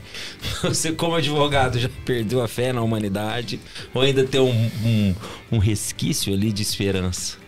Job, é, tem uma centelha ainda, mas eu confesso que ultimamente eu tenho ficado muito entristecido com a, com a humanidade, com as coisas que acontecem, né? Com, enfim, com. Eu falo que é- parece que é uma onda de maldade, né? Parece que é um- uma coisa assim, um, um virar de cabeças, né? Você vê até às vezes gente boa, né? Gente que você considera, de repente com umas ideias tão malucas, né? Parece que contaminadas, seduzidas por uma situação, enfim, é, é desesperador chega a ser pra mim, né? Eu vi algumas, algumas, até amigos às vezes com umas coisas que você chega a se desesperar. Então, embora eu esteja muito desanimado com relação a isso, mas ainda a gente sempre pre- prefiro manter essa centelha acesa para ver se conseguimos melhorar. Bom, gente, chegou o momento, né? A gente deu todo o conforto ao nosso convidado, né? Fizemos aqui perguntas bacanas, né? Informações diversas. Mas é o momento que a gente deixa o nosso convidado um pouco mais. É, nesse momento a um Sofia. Vai Você servir de uma bela, de uma Da IPA Sales Beer. Beer. É, o pessoal aqui vê gnomo, vê essas coisas aqui. né? IPA Sales Beer, olha só que delícia. Nesse momento, você que está em casa, nós chegamos ao momento do Papo Bomba. O que, que é o Papo Bomba? É o momento que nós iremos deixar o nosso convidado um pouco constrangido. Muda tudo, gente. Muda que tudo. honesto. É, é, exatamente. Só um então, começa a entrar essa música um pouco meio que uma sexta-feira 13. Falar nisso, amanhã é sexta-feira 13. É. Que medo. Por isso que essa pergunta hoje É tensa. é tensa. Essa pergunta foi confeccionada pelo nosso diretor. Sofia acaba de cair da mesa, isso é normal. Sexta-feira 13, né? Tem a lo- lobisomem, tem, tem tudo, né, Sofia? Gente, qualquer dia o Thiago vai me matar. Então, pra você que tá em casa e ainda não teve acesso a nenhum episódio, nesse momento é o nosso Papo Bomba. Muda tudo, muda a música, muda o clima do estúdio, temos efeitos especiais. E quem vai ficar? Quem, quem será a pessoa que irá fazer a pergunta? Job. Ai, Está preparado? Job? Já jogaram Nossa. no grupo a pergunta? Mas é, o diretor escolheu a, a- a mais pesada aqui. É. Não, não- Nossa Senhora da Aparecida. Gente do céu. Luciano, Nesse momento muda tudo. você até hoje nenhum dos nossos convidados 40, arregaram- 40. arregaram com relação à pergunta bomba. Mas você tem todo o direito. Você, eu só peço pra não, não entrar com danos morais. É isso que. Por isso que ele tá tranquilo lá. Não Por isso que ele tá entre- tranquilo. Não Por entre isso que ele tá com danos tranquilo. tá? Tá, por A favor. hora que você estiver tranquilo, você dá um ok que a gente faz a pergunta. Aqui é igual o João Kleber. Não, calma. Tá preparado? A pergunta já tá na, na ponta da agulha. Tá na ponta. né? Eu mesmo? Eu vou É, fazer? você. Nossa senhora, parecida. Nesse momento, o diretor começa com os efeitos especiais, diretor? Já? A Sofia vai participar? A Sofia caiu aqui. Caiu. Ela tá levantando, peraí. Vou esperar ela chegar. Ela caiu, então pronto, levantou. Tá bem, Sofia? É, é porque com a cólica de rim eu não posso ficar segurando pra fazer xixi. Nossa, mas que desnecessária essa informação. Mas não precisa cair aqui. Sim. Vamos lá. É... Está Por chegando. isso que eu caí. Medo. Hum. Tá tenso, Luciano? Eu acho que eu tô mais. Hã? Eles são do mal, viu? São eles que fazem. Eu não tenho nada a ver com isso. Eu sou boazinha. eu sou um amor. Não, a- o diretor escolheu a que você falou. hora. Não, ele nunca escolhe. Não. Preparado? Vamos lá? Vamos. Sinta-se à vontade, tá? Tá Não gravando, precisa. né? Vamos cortar Transmissão ao vivo no, face, no YouTube. vamos lá, vamos para a pergunta. O último programa do Papo de hoje. Tudo será Não, mentira. não, não, não. Exatamente. É só se mandar interditar. Co- ah, mas a justiça é lenta. É, dá, pra- lenta. dá pra fazer mais alguns ainda. Vamos lá, para a pergunta bomba. Luciano. Lu- Lu- Luciano. Você acha que a política brasileira caminha para onde? Esquerda ou direita? Qual o seu posicionamento político atualmente? Quer respirar? Quero respirar. Tá preparado? Quero respirar. Repete, João, por favor. Você acha que a política brasileira caminha para onde? Esquerda ou direita? Qual o seu posicionamento político atualmente?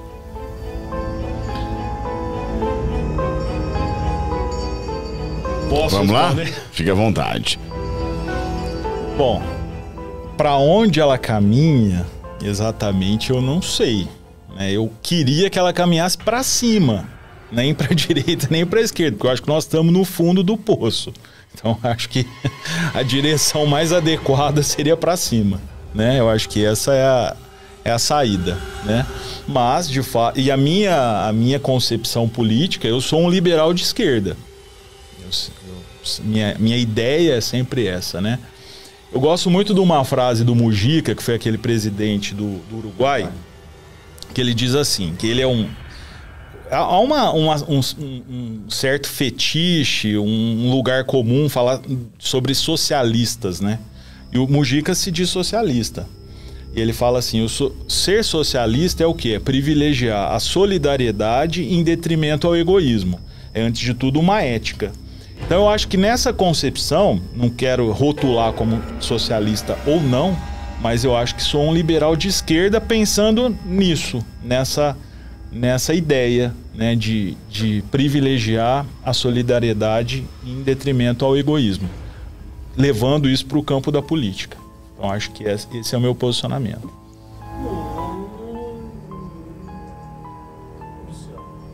É, não- aqui no- no- a ideia não é falar de, de, de lados.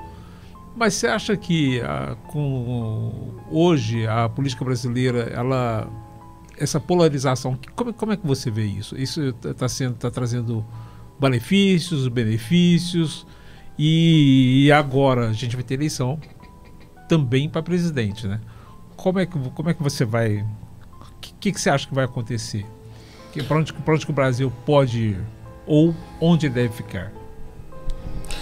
Olha, eu acho o seguinte, que na eleição passada as pessoas tiveram uma é, buscaram uma saída, né? E foram convencidas a optar por um, uma resposta, por um lado, e acharam que aquela resposta era mais fácil, era mais conveniente e optaram. Eu já achei que aquilo foi um erro, né? porque há todo um histórico dessa proposta que nunca funcionou. Hoje, depois de tudo que nós vimos, eu acho que insistir nesta proposta, além de ser uma opção equivocada, é uma confissão da sua própria incivilidade, me parece. Então, quer dizer, se, em- se contra um determinado posicionamento político você apoia alguém que defende tortura, racismo, é, preconceito, quebra de regime democrático, então o problema não está na sua opção, está em você. Então, eu acho que nós precisamos pensar muito nisso. Essa é a minha ideia. Boa, boa. Saiu bem, saiu bem. E a Sobreviveu. gente não sofreu nenhum processo, eu Não. acho. Eu acho. Calma, até amanhã Eu ainda. acho, eu acho. Vamos esperar aí a notificação extrajudicial. Mas muda tudo, muda o clima. Né? A gente foi bonzinho. Bonzinho também, tá dando uma ameaça dessa. Tem que ser bonzinho. Moroso. Luciano, nós queríamos, gostaríamos de agradecer a sua presença. Obrigado por ter aceito o convite. Não sei se a gente foi assim. É, muito. Assim, é, fomos receptivos, né? Ficou aquele, aquele nervosismo. No início, a gente falou que não é uma entrevista, é um bate-papo. Espero que tenha gostado. Foram duas horas, mais de duas horas e trinta de bate-papo. E nós gostaríamos de agradecer a sua presença e o aceite do seu convite. Eu que agradeço, Thiago, Job, Sofia, diretor, né? Não sei se pode falar. Claro. diretor, né, que é meu amigo também, é de longa data. Foi um prazer estar aqui. Não sei, eu até quando fui convidado, falei, eu não sei se eu tenho tanta história assim para contar, né? Mas como vocês disseram, parece que foi teve bastante duração. Claro, né? claro. Então eu que agradeço, achei uma delícia, muito bom aqui, vocês estão todos de parabéns, é uma delícia. Convido todos que vocês é, chamarem, venham, porque é muito gostoso. E essa pergunta bomba, Bomba, aí, é um traje, é um traje.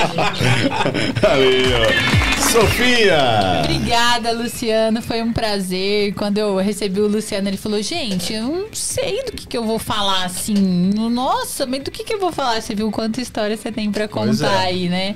E que delícia que foi ter você aqui com a gente. Muito obrigada, Agradeço. viu? Eu que agradeço. Boa, Sofia!